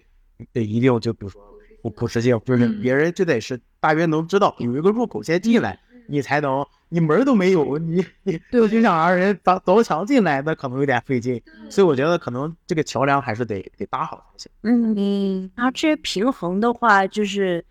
艺术性跟商业性，我觉得还是我们前面说的那个，因为我们就是前面讲到，就我们一些工作流的一些方式嘛，就是我们会在最刚开始的时候，其实就是像刚刚丁明说的，就是会去衡就平衡好这个，比如商业呃商业上它这个品牌的一个需求，以及我们视觉上还能有怎么样的一个表达。当然，这里面其实有包含很多隐性的工作，就去调研也好啊，去不断的沟通也好，等等等等。然后再到后面的话，就是其实是我们一个艺术指导的一个工作了，就是就是你怎么把你的那个视觉一以贯之的贯彻下去，嗯然后并且能够让它是有刚刚我说的那个普适性的那个事情，嗯有很好的传达出来。对，所以其实我们没有去刻意的说去强调所谓的商业性跟那个艺术性，嗯那就还是我们前面说的，就是还是比较自然而然的一个一个状态，就是我们的工作流程，那就决定了这个东西就这么出来的。对，但是比方说像刚刚说的是这种商业类比较商业属性稍微强一点的项目嘛，但比如说像那种文化属性稍微强一点的那种项目的话，就是其实我们也会稍微放飞一点。对对对对，就是就是，比方说像之前那个切线的那个项目，啊对，因为就是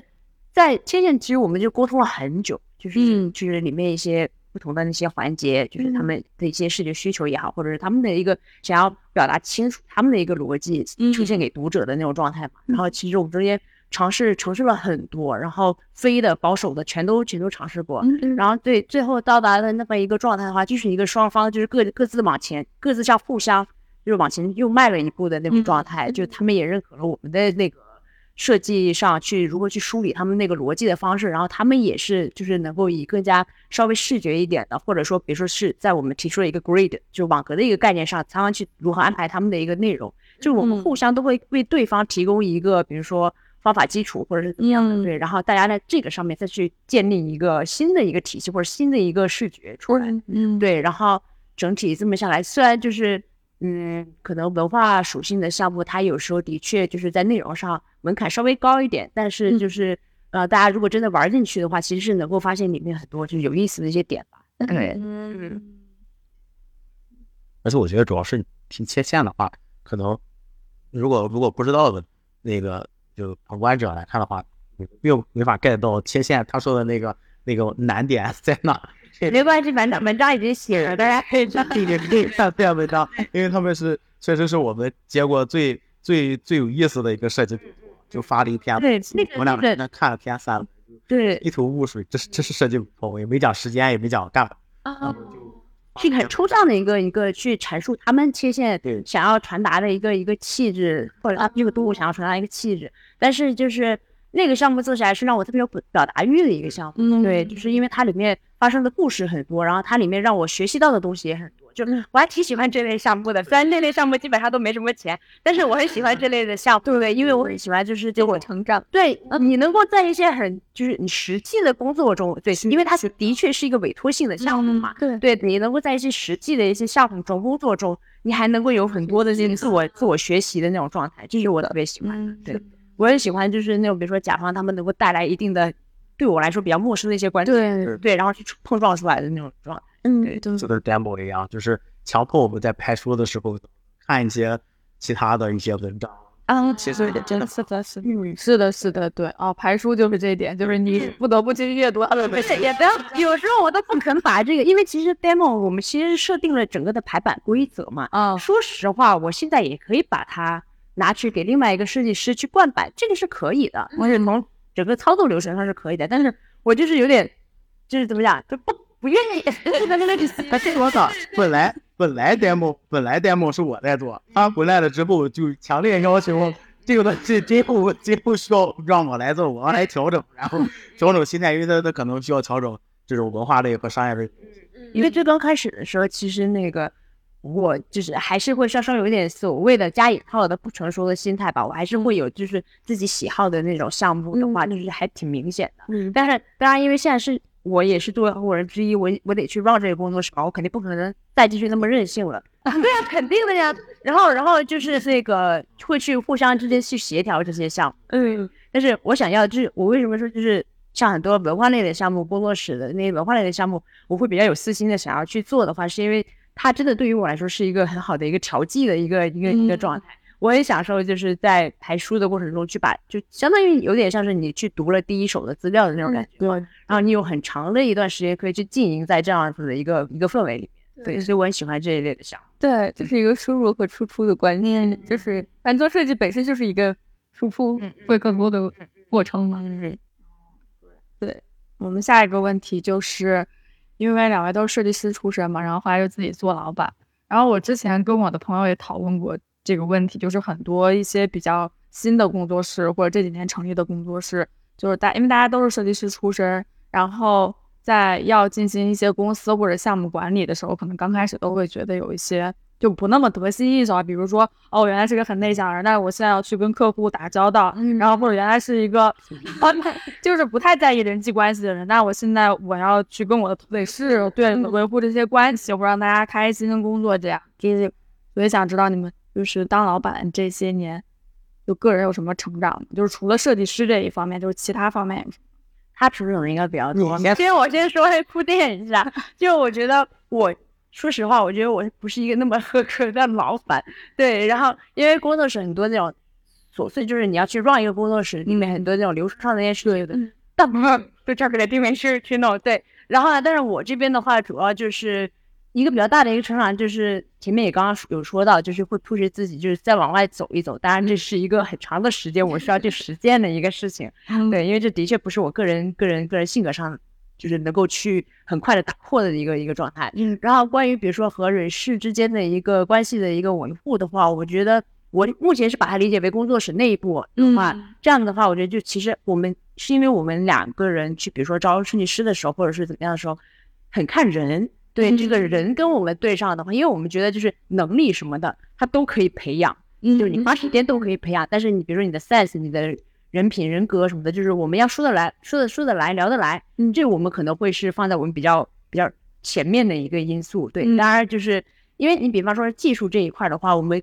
比如说招招不到那个长期的，我们也可以是一个比较短期的外包的一个形式，或者是外援的一个形式。对，所以如果说真的是要长期进入到我们工作室内部，然后要去维护好这段关系的话，其实我们更加在意的是这个人能不能跟我们处得来。嗯，对，然后就是比如说跟我们的话题也好啊，或者说他的一些想法也好，对，然后我现在就感觉就是可能因为现在的那个实习生就呃不是实习生，就设计师，就我们现在的那个设计师唯一的设计师，对，然后就是就是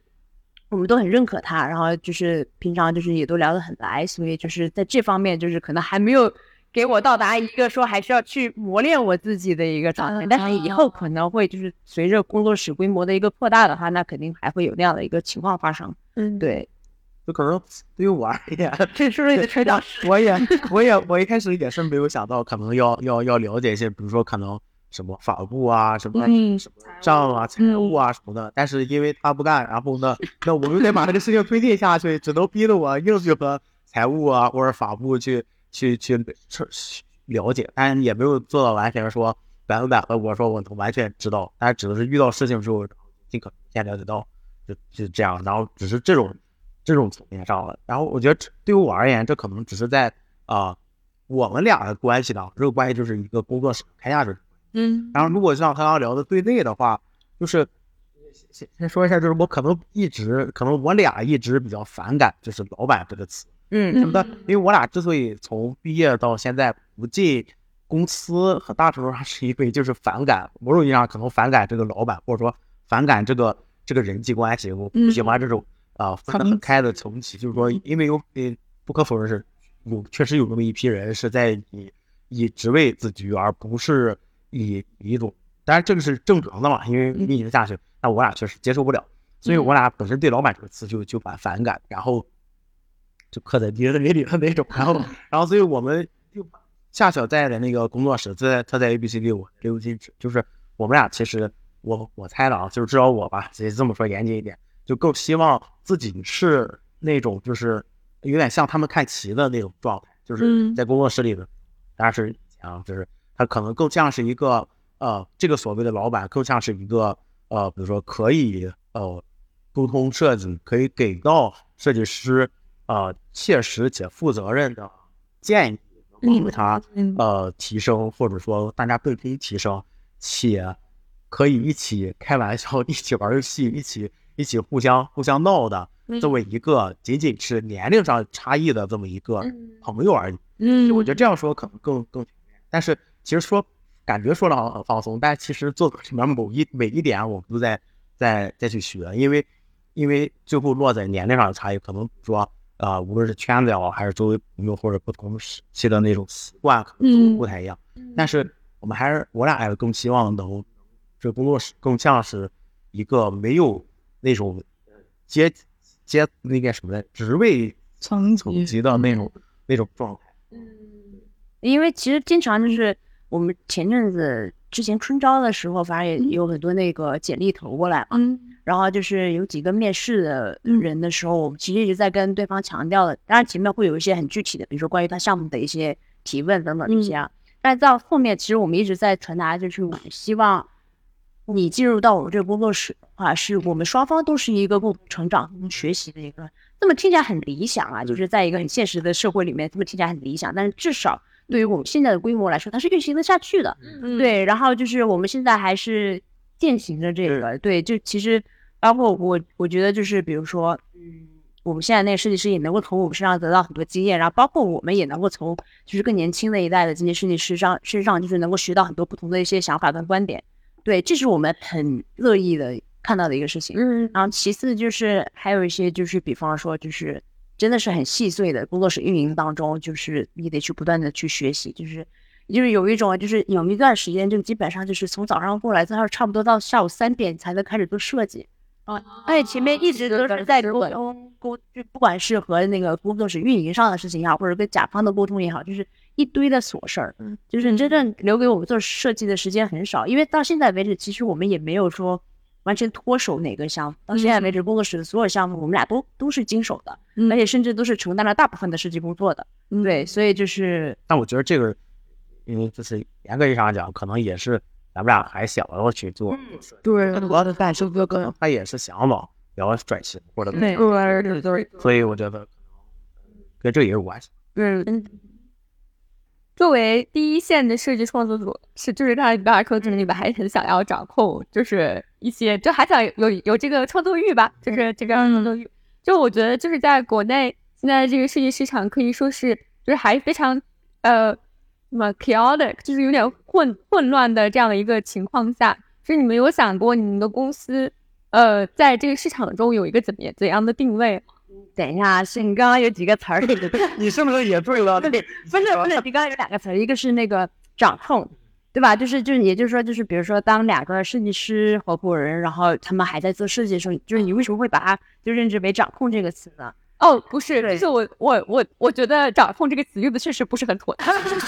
我我这个向善意承认错误。嗯，就刚才我我刚才想到，就是你们说这不是不是很认可“老板”这个词，然后我就想说，它会不会是更是一个有点像就是掌舵的一个方向，嗯就是你们就是呃不是说就是我完全控制了这个公司的走向，而是比如说公司可能新来了一些设计师，但是我提供一个就是大家是方向，就是这样一个，然后刚好就是大家是在就相当于一艘船上嘛，然后我们是在就是一起往前走，嗯然后但是因为你们可能是经验更不足的，然后我就是提供一个方向，或者说提供一个建议，然后说我们呃可能这么走比较好，对，就是这样一个感觉。在这个情况下，就相当于就是你呃你们还是一线设计工作者这样一个前提下，嗯然后对于我觉得这样的话，就是对你们对于市场的一个观察和。就是如果他你的隐居就不就把我推到老板，可能对于市场的观察是不一样的嘛。对，是的，对，然后我就是想着在建立在这个前提下，就是在一个就是怎么说，就各种风格都有，然后包括就是我觉得可能西方是西方的风格，日本是日本的风格，但是国内就是西方的、韩国的、日本的、中国的都有啊，这么一个风格的情况下，就是你们如何去就是寻找在在在摸索这个航道呢？就相当于我觉得可能沉默。对现在对这个话题，可能对于我们而言，我们觉得正如我们是还在工作的这种嗯。工作者，就是嗯、呃也是可能是因为我们其实自己也还在摸索，就这个摸索就是可能没有一个准确的答案，我们要怎样，但是至少我们明确的知道我们不要怎么不要嗯。就比如说像刚才聊的，可能我们希望我们的呃更多的客户，不能说全部了，就是更多的客户是是确实认可他自己的品牌，或者他对这品牌有表达欲，而不是要一个特别啊、可能我在个一年两年就是不太负责任的那种状态，嗯不希望一种这种，然后也是更希望的客户去和我们其实是一种啊。呃对话或者交流的状态，把这个项目推进下去。对，然后至于说什么风格呢，或者怎么样，我们也是回到那个，我们可能在风格上也没有什么定位，其实也是我们不要什么，我们只能，所以刚才我一直在说，我们俩其实对外一直也都是说的是，我们只能说尽力去保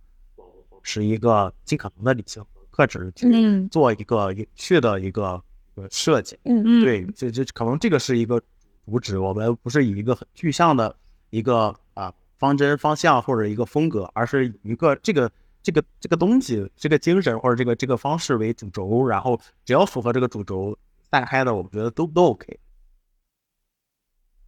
就是如果说是去定位的话，咱不说从那个风格上去定位而已，嗯那上如果从一个工作方法上去定位的话，感觉上就是呃，我们处在一个比较中间的一个状态。就是首先我们既不是那种背调很强或者调研能力很强的，或者 research 能力很强的那一类的公司，我们没有那么强大的那个数据或者是理论的一个基础，嗯去 base 的这么一个设计推导，我们不是这一类型的。然后呢，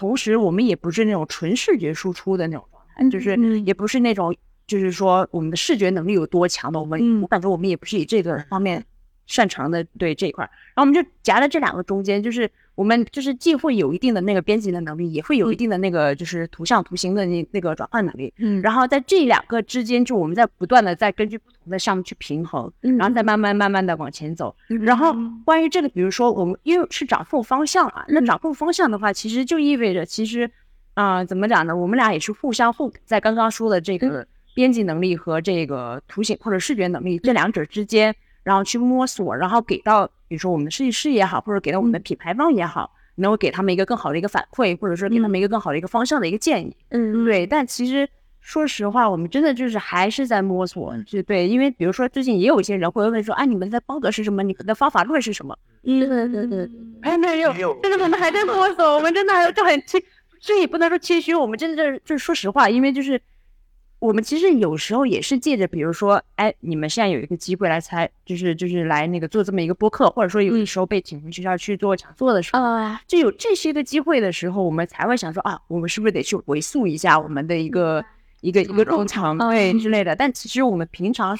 平常的工作实践中的话，就是已经就是忙得焦头烂额的那种状态。对，但是这里也说到，就比方说你刚刚有说到，比如说有一些加引号的老板，他们就是往后退的时候，他们可能会有一些更综合的对于比如说这个市场的一个一个方向的一个把嗯握，或者是怎么样。对，但其实说实话，这个是我觉得是有好处的。对，就是因为它能够是一个更加就是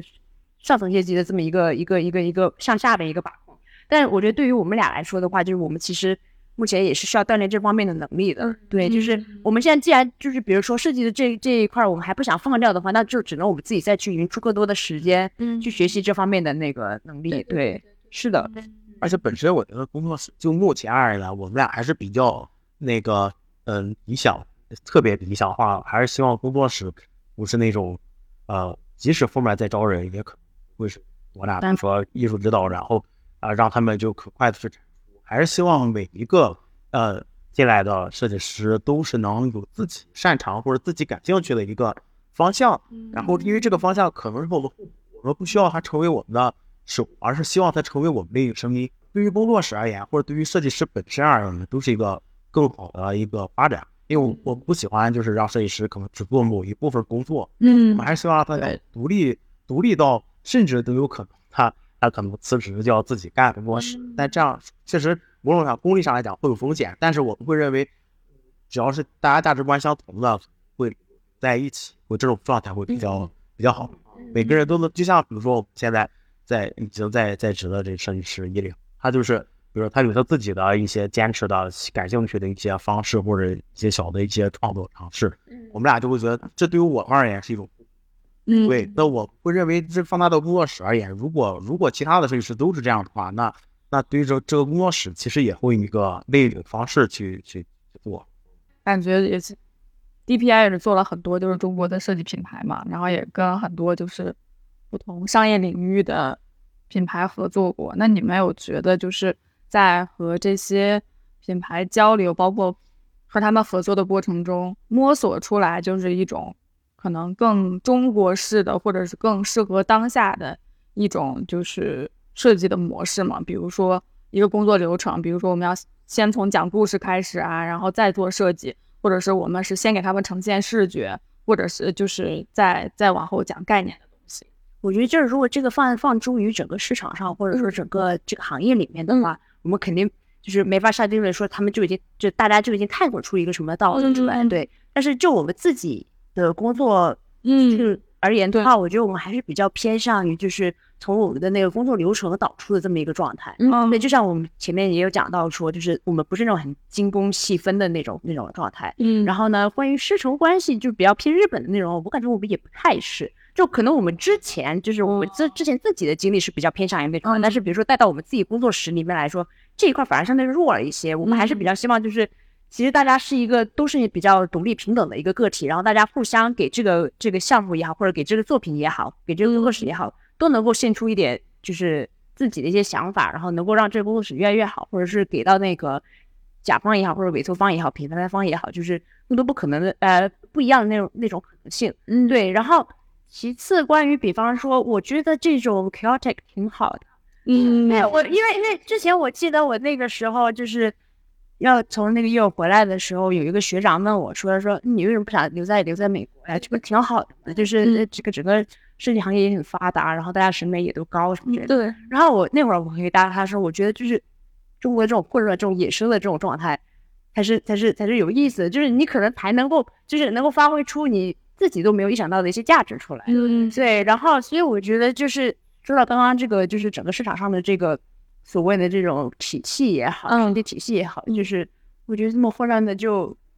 先先先对对对，因为我觉得整个一个你要说放到一个。你说日本风格、欧洲风格等等，就是这样，它是需要一个很漫长时间的对对积淀对才能够出来的。对，所以就是现在我们也说不好是是是个啥。对，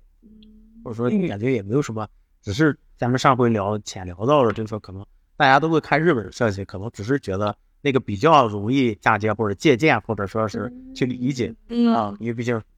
字相近，社会环境会稍微对对对相近。对，是的，所以那可能我觉得也确实，我我也很赞同，就是觉得这个东西不乱啊，或者说不搭，我觉得都挺好。但是那但比方说，对，但比方说同样都是东亚的话，你看日本的话，大家可能就会有觉得说啊，是日本的这种体系或者嗯风。但是你们会觉得韩国有？韩国已经就是欧洲，韩国就是对，对，我的我的是这 个，对，就是这他给我的感觉就是韩国就是比较西化的、比较厉害的那种西化的味在很多就是三星的工，就我在然后我原来在英国的那个工作室，他们做三星哎，就韩国就哪有自己在做，就是干 嘛？对对对对对，是在做对。然后，所以其实反观就是我感觉就是中国的这种状态，我觉得还挺享受的，就是每个人都可以在这个光谱里面混乱的这个光谱里面，都能够站站到一个角，或者是站到一个一个一个色域。对，我觉得还挺好的呀。但是，但是，但是聊到这个的话，我觉得就我个人认为必拍的一个就是就是所谓的中国那个那个进程到底，呃，或者说是中国的那个设计大概应该发展成一个一个一个一个什么样？然后就像之前说烂的，从新中式，然后慢慢再解释成东方美学什么的，我觉得可能这个词换了一个方式，不单单是一个美化，可能也是就是大家也在摸索，就是一开始的新中式是什么样，然后现在所谓的新中式是一个什么样？我觉得，我觉得还是得有一个责任感吧，就是但是或多或少这也是看项目。嗯或者工作室定位，那有些工作室可能就是很少接，比如说跟跟中国相关的一些东西。对对，那有一些可能接的就是特中国、特传统的。但我觉得无论是哪一方都有，如果你有这个能力，就最好是去一点点去尝试吧，无论是对是错，是否合适，那可以先去尝试，就是中国这个语境下的这个。这个中国的设计，它可以是什么样？对，它可以和吸取呃西方的或者吸取日本的，它应该成什么样？而不是因为其实大家看过很多设计师，要么做的就是屹立不倒的中式传统，要么就是就是在跟你讲中国上下五千年这种的，然后然后要么就是就是就是那种纯纯西方，或者说他就把那个能明显看出它是一种说嫁就是嫁接西方的一种中式，对，所以我觉得。可能我们确实也没有什么答案，但是我们做的就是，当每一个跟中式相关的项目进来的时候，我们也会努力去尝试一下，是否说可能这个可能改一个材质，可能这个是对自己更更呃，比如说呃有有不同角度的发展或者尝试，可能的不一样。那我未必是我们能，是我们这一代设计师们能，或者这几代设计师做，但是至少咱们先尝试嘛。但我觉得就是像你刚刚说的那个什么呃新中式啊，或者是更偏中国语境的这么一个，它还是一个比较偏向于这个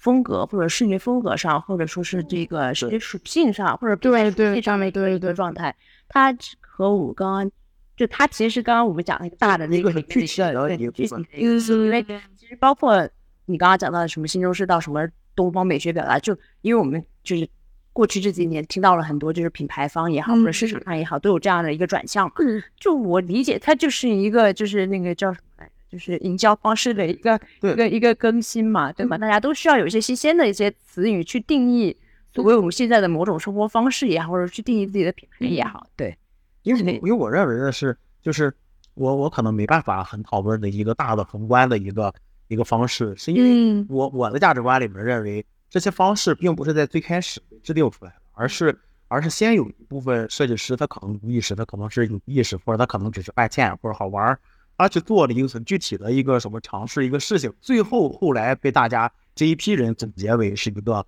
一个方式。我是这么理解的，对，所以就是我我就是我很难去只是站在上面或者很宏观的一个一个道理，因为我认为道理怎么讲都都讲得通，对，所以所以可能。有时候我觉得还是实干，就是在先把那一摊的事儿做好，最后让后人去总结。嗯，那我们刚刚聊到一些，就是比如说在做品牌的时候，呃，不同品牌的调性啊，然后他们的需求不一样。那你们就是因为我觉得一些设计媒体或者一些其他的设计比赛，就是会给。就是他们应该就是有意的会指导一些年轻的设计师，比如说啊，我们今年或者是我们近几年的一个潮流趋势是怎样？如果大家都喜欢用类类似于什么国际主义风格啊，然后大字体啊，然后饱和度很高的颜色，就做一些海报和主视觉啊。这个 啊，对对对对，所以我就是觉得，因为呃，包括现在在特别在上海街边看到一些面包店、咖啡店，你会感觉到很多。这些视觉视觉形象都受的这种潮流的影响。嗯，然后我想就是因为我看 DPI 的话，我没有会觉得，就包括也是我们之前会问什么 D DPI 有没有风格，因为我会觉得好像每一个呃视觉形象都不太一样，或者不不会是说啊，我一看这就是你这个工作室做的这种感觉。所以就是想问说，你们会被这些潮流啊，或者是所谓的曝光流量所影响？好，我能说完全没有，对，完全没有被受到影响。但是就是我们自己会反思的，会反思，因为你毕竟就是你，比如说你参加比赛也好，然后去那个有一些平台上的那个流量曝光也好，你是会收到一些反馈的吧？对你入不入选，或者说是有没有人给你看更多的看你这篇呃作品等等。这些都会有一些反馈，但是这些反馈也仅限于反馈，就是我们会去反思，但是我们该做怎么样的事情，还是我们自己的那一以贯之的那个方式。对，然后会不会被影响？被影响的话，我觉得这个就是更加偏向于一个我自己是觉得是我一个个人认知跟那个个人性格的一个。就我本来就我本来就不太喜欢那种那种形式感很很很强的那种那种视觉语言。对，然后。一个是我自己不太喜欢，另外一个是我后来自己反思一下自己，我可能也做不出那样的东西来。对，因为我自己觉得我现在就是这几年的一个一个成长成长的一个状态的话，它更加像是一个我还是更偏一个呃文字思考或者编编辑思考的这么一个思路。我会比较注重整个项目里面我思考的一个过程，然后至于最后它被转化成一个设计作品或者说是一个视觉视觉的一个状态的时候，我可能对于最后的那个视觉的那种。强风格化的那种东西，我反而是比较没有的。嗯，所以我觉得这这也是跟我个人的一个认知有关系。我本来就不太喜欢那种东西。然后关于这个潮流的事情的话，的确现在就是同质化很多。对的，对，就同质化很多。我觉得首先你不就是不可否认的话，就是这就说明市场败这个东西。对，对吧？那市场败这个东西就有需求，那你就肯定有有有输出嘛。对，然后但是这个的话，就是放到我们工作室来说的话。就还好，我们之前有一段时间，就是有找过来的客户都都会跟我们说，不要给我做大字，就是他就不想要那些东西，对，就是他就是说去看烂了，就是我就是想要做出一些不一样的东西来，然后他就会找到我们来。对对对，当然就是也有利有弊，就是咱咱说事后话的话，就是类似于就是，哎，那那现在你们这些东西可能对于比如说像包括我们刚刚自己定义的，好像不是特别有风格。那这个可能也会是我们工作室的一个弊端，可能啊，就是我现在也也说不好未来，但是我们我们俩之间会经常反思这个问题，到底是不是需要一个强风格化的一个一个东西出来，能够去吸引到这样的一个客户呢？还是比如说就是就放任自流，就是就是就是自己自己自己这么做了？目前我感觉我们的整个状态还是比较偏后者的，就是按照我们自己的那个那个节奏来，按照我们自己的方式来。嗯，对。那我们那种反思可能更是。我们会会会会学习一部分的好处，就是比如说那些强风格化的东西，或者说呃便于传播的那些东西，它的一些可取之处，比如说它可能打卡或者怎么着，它确实对效果，但是我们可能不会去学它的形式，而是会总结一下，比如说它可能呃它的需求，对它的需求的便于打卡的的原因是什么？那这个市场已经饱和了，但我们依旧还可以去满足打卡的这个需求。但只不过风格可以有差别，其实某种程度上来讲，也是提供给甲方另外一个更多出来的一个一个一个可能性吧。包括就是这个潮流的这个影响啊，你比方说就是，我觉得这几年就是那个比赛也好，嗯嗯，大家都比较知道的那些比赛，然后包括那个就是这种小红书啊这种平台上的一些一些推送等等，就是还真的是挺影响，就是比如说甲方们也好，或者是设计从业者们也好的一个。一个判断跟选择吧，对，但我觉得就是，嗯，还是看个人吧。我是因为比较早就已经确立了自己，就是对那方面不不是还对对那个形式不是那么的看重。就我当然也会去看这些东西，但是就是我不会去吸取他形式上的一些东西，我可能更加在意是他怎么去思考这个项目的那种状态。对，然后你比方说像比赛的这种事情，啊，像之前我就是属于那种。我就不想投比赛的，嗯，对，然后但是后来是因为就是咱俩一起让这个工作室嘛，然后其实后来后来是更加是出于一个对那个甲方负责，或者是因为他们会需要有一个宣传这些作用，我才会选择就是说去去投比赛，要不然就是在我的个人价值体系里面，我不会觉得说他们就可以评判得了我的，就是凭什么那些人来来来评判我的东西，对吧？然后但是就是市场所需，然后就是。这个工作室也不是我一个人的工作室，对大家大家一起一起做决定什么之类的，对，嗯，因为有的时候可能好的所谓在比赛里面好的设计未必甲方真的特别买单，是的，就是我们还是觉得首先我们要负责的是甲方，对东西得甲方拿去好用，且真的是他这个品牌的东西，嗯不能说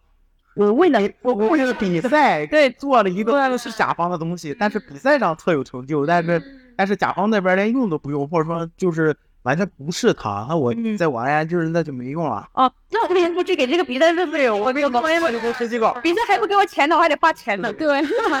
真的 是是是。然后我记得我们当时跟陆军一聊，陆军也说，就是说他觉得现在国内有几个很就流量很大的独立设计师，嗯，就是他特别不理解的，你想一个现象就是他们会拿飞机稿然后去投比赛，然后获奖了之后，其实这个东西根本在市场上面就不存在。是的，天呐，然后他就说，他说那你这个，嗯，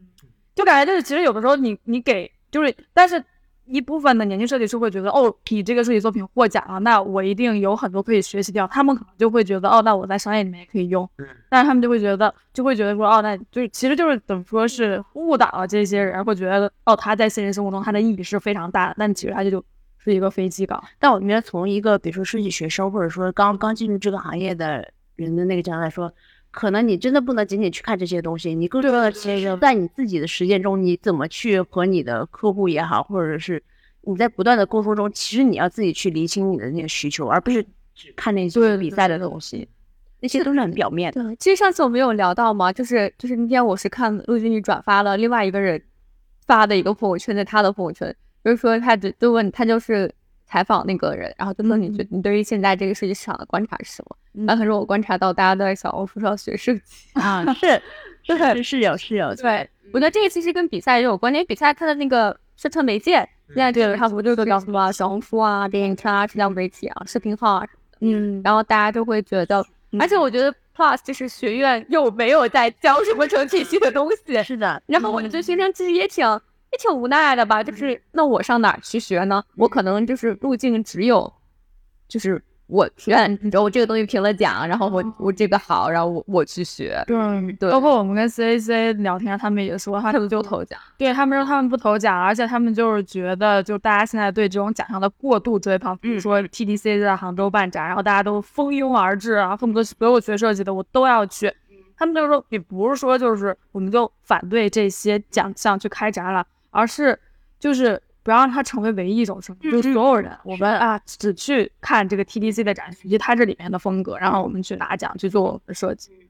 就是这样，就是比赛或者说这种对于我们来说，它只是一个很附加的一个选项。是的，对，就比方说像展览，就是好早之前就觉得说看设计的展是最没意思的啊。对，就是这种感觉，就是我我还更喜欢去看一些那种就是建筑的呀或者艺术的一些展。我觉得就是你要从设计之外，或者说从你生活中去提取更多的一些所谓的灵感也好，或者说你对于一些事物的思考也好，我觉得那样子其实是更是你自己的东西。对，而且为可持对对对，你老是去看一些很形式，因为那些奖项也好，或者那些展览也好，你就是只看着那个物料，对什么你其实不不理解人家为什么做设计做成这样。对对，我觉得这个很重要，就是你得去看到背后的一些东西。是的，对这样但我觉得这个跟现在就是，比方说，你看说到国内，可能大家的途径都是比较偏那种书啊，或者这种呃流量媒体上的一些东西。嗯这个和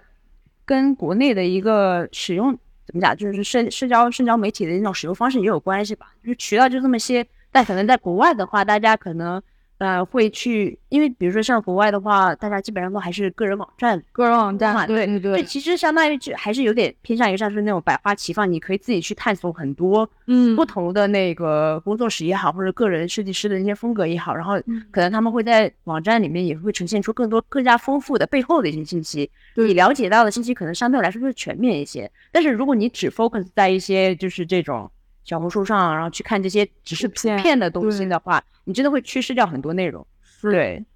我记得这也是为什么我们当时上学的时候，我们有一个教字体老师，他就特别不喜欢，他就说，我不知道为什么多那么多人要在一个作品完成之前，就要在 Instagram 上一直 PO 自己的啊创作的照，然后你什么都不讲，你只 PO 一个草稿在那里，对，然后最后再 PO 一个完成图在那里，他就觉得。我觉得别人看你这种不会有任何的帮助，然后你也没有办法表达你自己真正想表达的东西。就是就是这个时候就要提到一个特别老的那个前辈，就是那个叫什么，Experimental Jason。啊，对啊，那那个对他们，他们是因为就是他们有很强的那个设计写作的这个能力，对对对对，他们会把他那个项目怎么想的，然后它里面的概念啊，包括过程啊，他如何思考，会写的很详细。然后就是前之前有一段很长的一段时间，我会把他们每一篇几乎都看下来。哦，对，然后就是我很羡慕他这种状态，就是对能够很清楚的去梳理，因为其实对自己也是一个反思反馈嘛。嗯对，然后我觉得这个就特别好，但是这个我目前在国内还是看到的比较少一些。嗯对，包括我觉得其实跟国内，比如说你设计评论这样的一个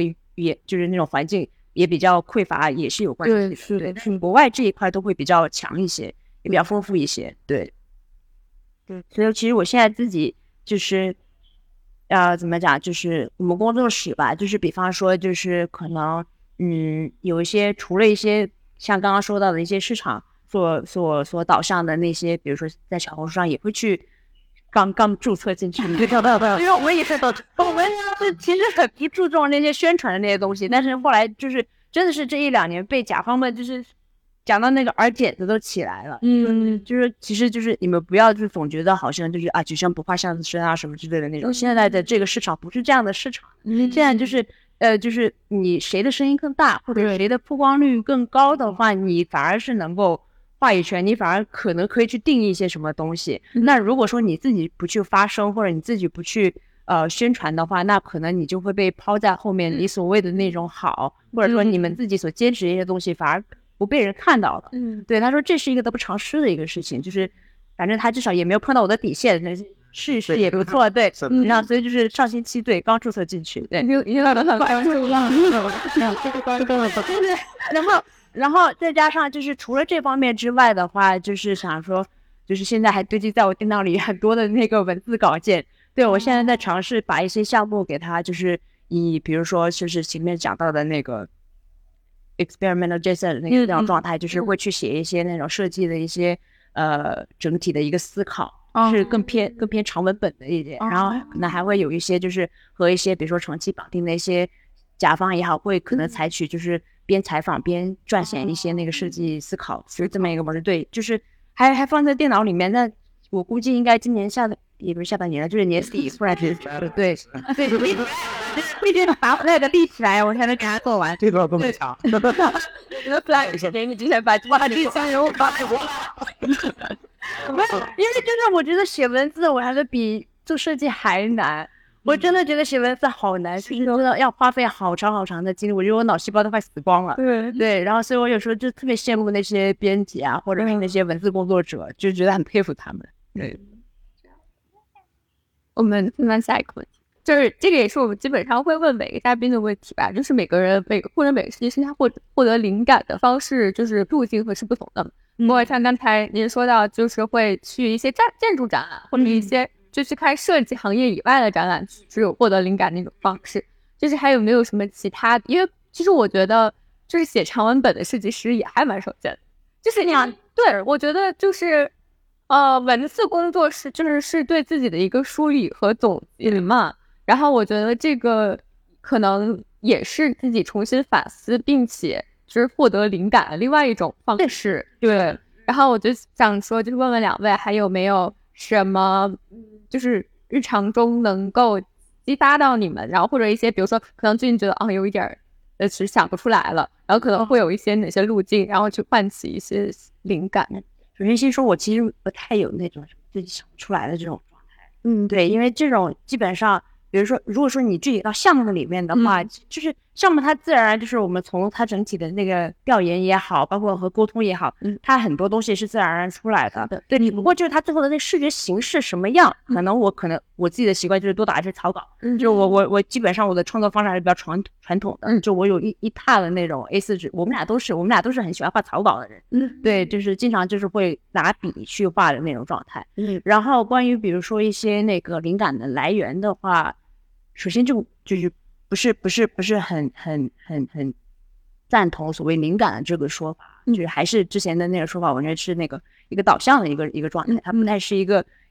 啪一下子出来的状态对。然后其次，比如说像是去看那种建筑的展览也好，除了这个之外，但我这边我必须要 Q 一下，我觉得之前那个 PSA 那个做的那个摩登巴黎，摩登嗯对那个展览，我觉得那展陈做的是有些细节做的非常好，就是我会觉得他真的很用心的去观察他们的那个展品以及他这个故事历史，然后再去把那个，我特别喜欢他那条虚线，你有注意到虚线吗？就是那个那个，就是他把那个那个就是拦住大家进去，就是有一个观看距离的那个，他把那个本来一般大家就是一条白线或者一条黑线嘛，对，但是他在里面隔一段，我不知道他是刷白还是刷黑啊，应该是刷黑吧。对，然后就是隔一段隔一段隔一段的，就是把那条线做成一条虚线，我觉得特别好。对，然后然后那个除了这个之外的话，一个是刚刚你就像你讲到就写作嘛，嗯，但写作我现在你还在努力的让自己变得越来越好。就是那个，但现在就是更加像是有一点点像流水账一样的，但是呢，就是会在这里面，比如说我这边想到了某一些延伸出去的一些想法思考，我会给它加入进来。目前是这么样的一个创作的方式，写作的一个方式。嗯，然后再到后面的话，其实我是很喜欢去阅读别人的一些一些一些写作的方式的。就比方说，我特别喜欢的一个公众号，他也是个建筑师，但是他做的公众号里面和建筑相关的不多，叫建筑大王。就其实也是 demo 的一个长长就是长腰的一个一个呃作者吧，嗯对，然后他们现在人在意大利，对，然后他们的就是你去看他们的一些文章的一个特点的话，就是我觉得就特别轻松朴实，但是他就是会把很多的一些思考给它融入在一些很日常的一些一些，比如说对话里也好，或者或者是一些那种描述性的那种叙述性的那种文字里也好，就那是我很想达到的一个状态。我不喜欢那种。很生搬硬套的去讲理论的那些东西，对我喜欢就是你把你的一些思考真的是，呃，嚼碎了，然后呢，把它融入到你的一些日常的观察里面。对我喜欢这一类的，所以就是，但这个其实也反哺了，比如说我自己平常对生活的一些观察吧。就比方说，就是前阵子我现在天气冷了，但前阵子就是会特别喜欢去那种植物园、公园去看很多植物。对，我对植物就是还还挺喜欢的。对，然后还有就是。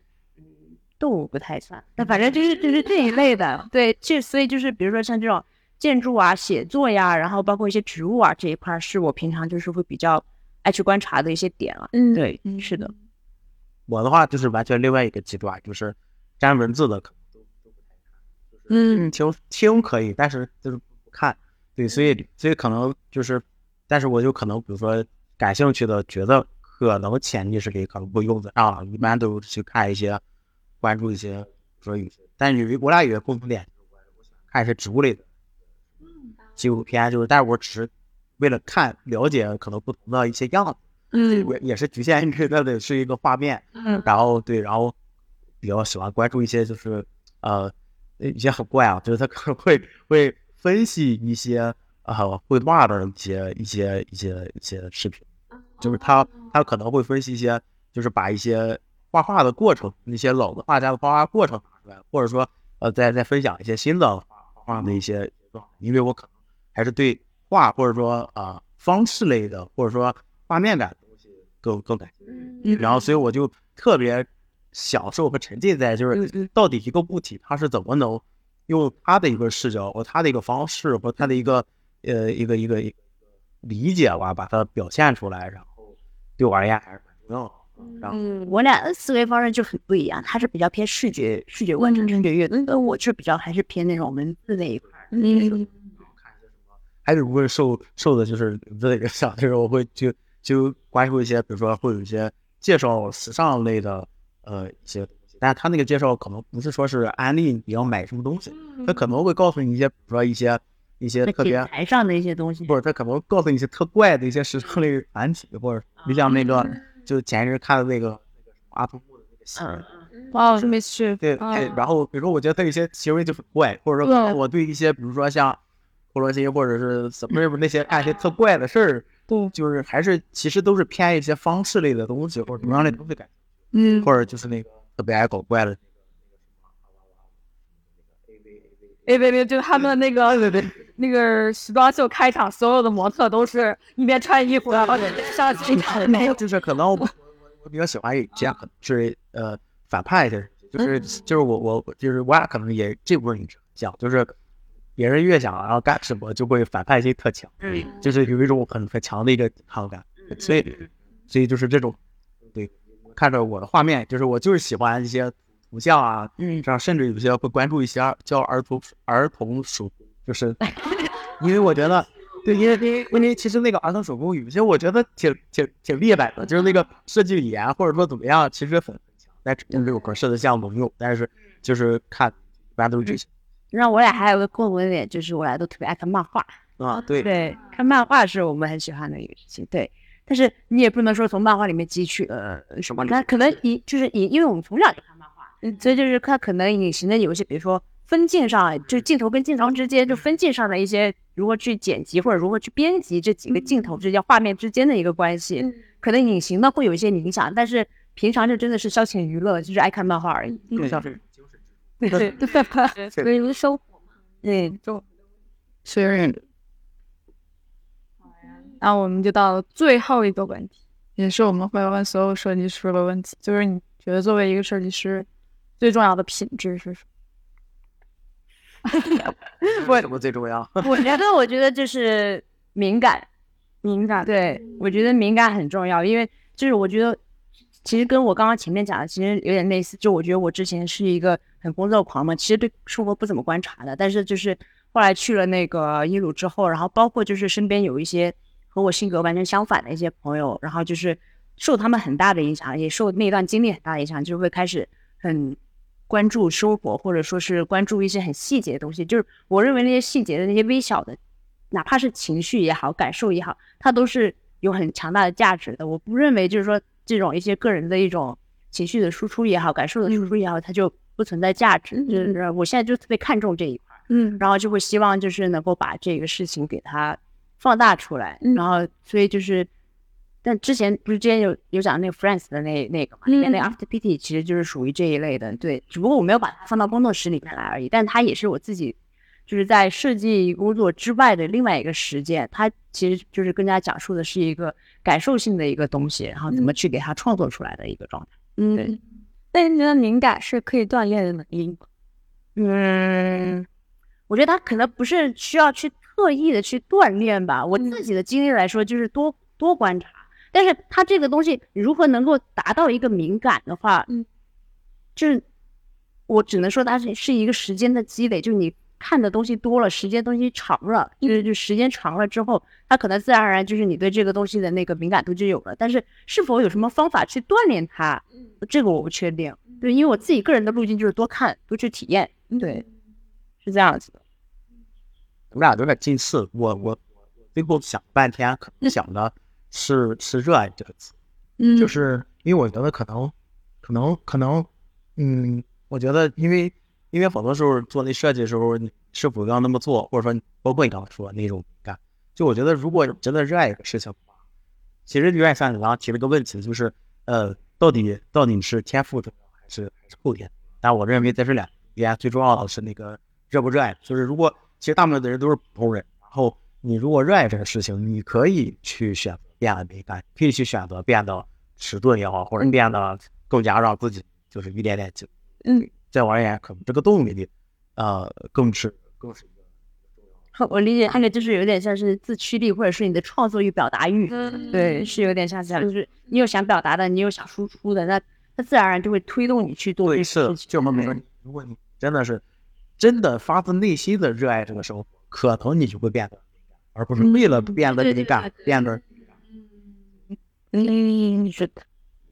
嗯，哎呀，那我们的问题就。画完了，让我呢。嗯，谢谢你。OK，我们来录一个 ending，好啊，是的。谢谢大家收听这期节目。哦，对，我们要打个广告，他们那个随机播客的书要出了。好，宝宝，我好期待。旁边是打样，旁边是那个几个样张测试那个专测的那个。对，因为那天我刷到那个呃知奇的微博，然后那个他那个微博就是呃放了你们写的那个序，就是书。面的那个序那叫什么折页，就怎么说？啊那个封皮儿，然后折过来的啊啊，然后那哦对对对，好的，对，然后他就讲说，他就写了一段就是文字，然后就是讲就是勒口的故事，然后和随机波动的故事，然后我觉得就是写的还就反正就是文字功力很好。我他也自己的完了完了，对，为什么他们从剩余价值他们的。第几期？今天就是采访淡报那一期，然后就开始听，我靠，居然有这样的播客，而且全部都是女生，我太喜欢了，一定要听。然后他们后来聊那个风控的时候炸号，嗯嗯，然后后来改名改成那个随机波动啊，你真是好忠实的听众。对，真的。到后来就他们说要做杂志，然后我就当时我就想，哦，做杂做杂志挺好的。然后直到有一段那段时间就很邪门，我就看了那个讲星座，他们就说哦，最近你要把握住你身边的工作机会。好的好的，然后这里面工作机会哦，他们要出杂志，要给我投一个简历。然后这些还特别好，就是回了我的微那个微博私信说啊，谢谢你大哥，但是我们已经找到了，正好找到了设计师帮我们做，就是很早之前就已经找好了。嗯，